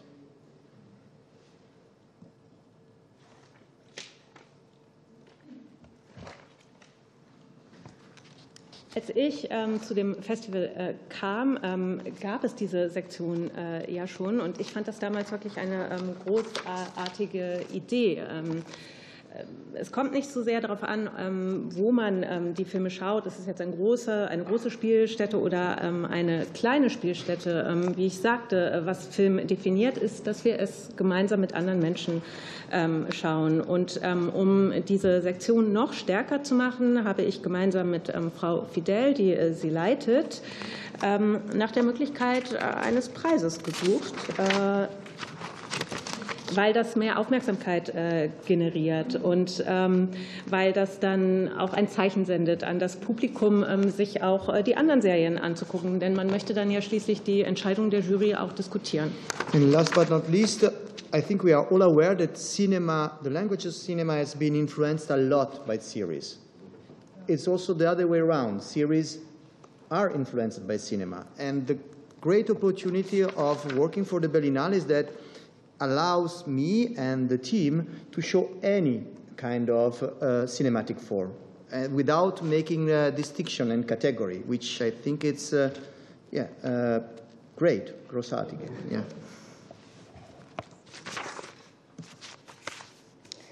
Um, Und zu guter Letzt, ich denke, wir sind uns alle dessen bewusst, dass ähm, die Sprache des Kinos sehr stark beeinflusst wird äh, von ähm, Serien und auch umgekehrt. Ähm, die großartige Möglichkeit, die darin liegt, für die Berlinale zu arbeiten, ist ja auch, dass ich und das Team dadurch alle cineastischen Formen äh, zeigen äh, können, äh, in allen Kategorien, ähm, quasi ähm, ohne da groß differenzieren zu müssen. Und das ist einfach großartig. Vielen Dank. Wir sind damit am Ende der Sitzung. Ich sage herzlichen Dank. Herr Wenderwitz, wir hatten übrigens hier noch nie ein Problem, die Berlinale in den Ausschuss zu kriegen mit den Geschäftsführungen. Also insofern können Sie mir vielleicht noch mal sagen, wo es dann ein Problem gab. Aber bei uns Okay, alles klar. Weil das wollte ich, das wollte ich hier sozusagen noch mal sagen. Solange wie ich Ausschussvorsitzende bin, haben wir nie ein Problem gehabt. Wir haben immer äh, die Kolleginnen und Kollegen hier gehabt und immer, egal wie eng die Zeit oder wie kurz vorher es war.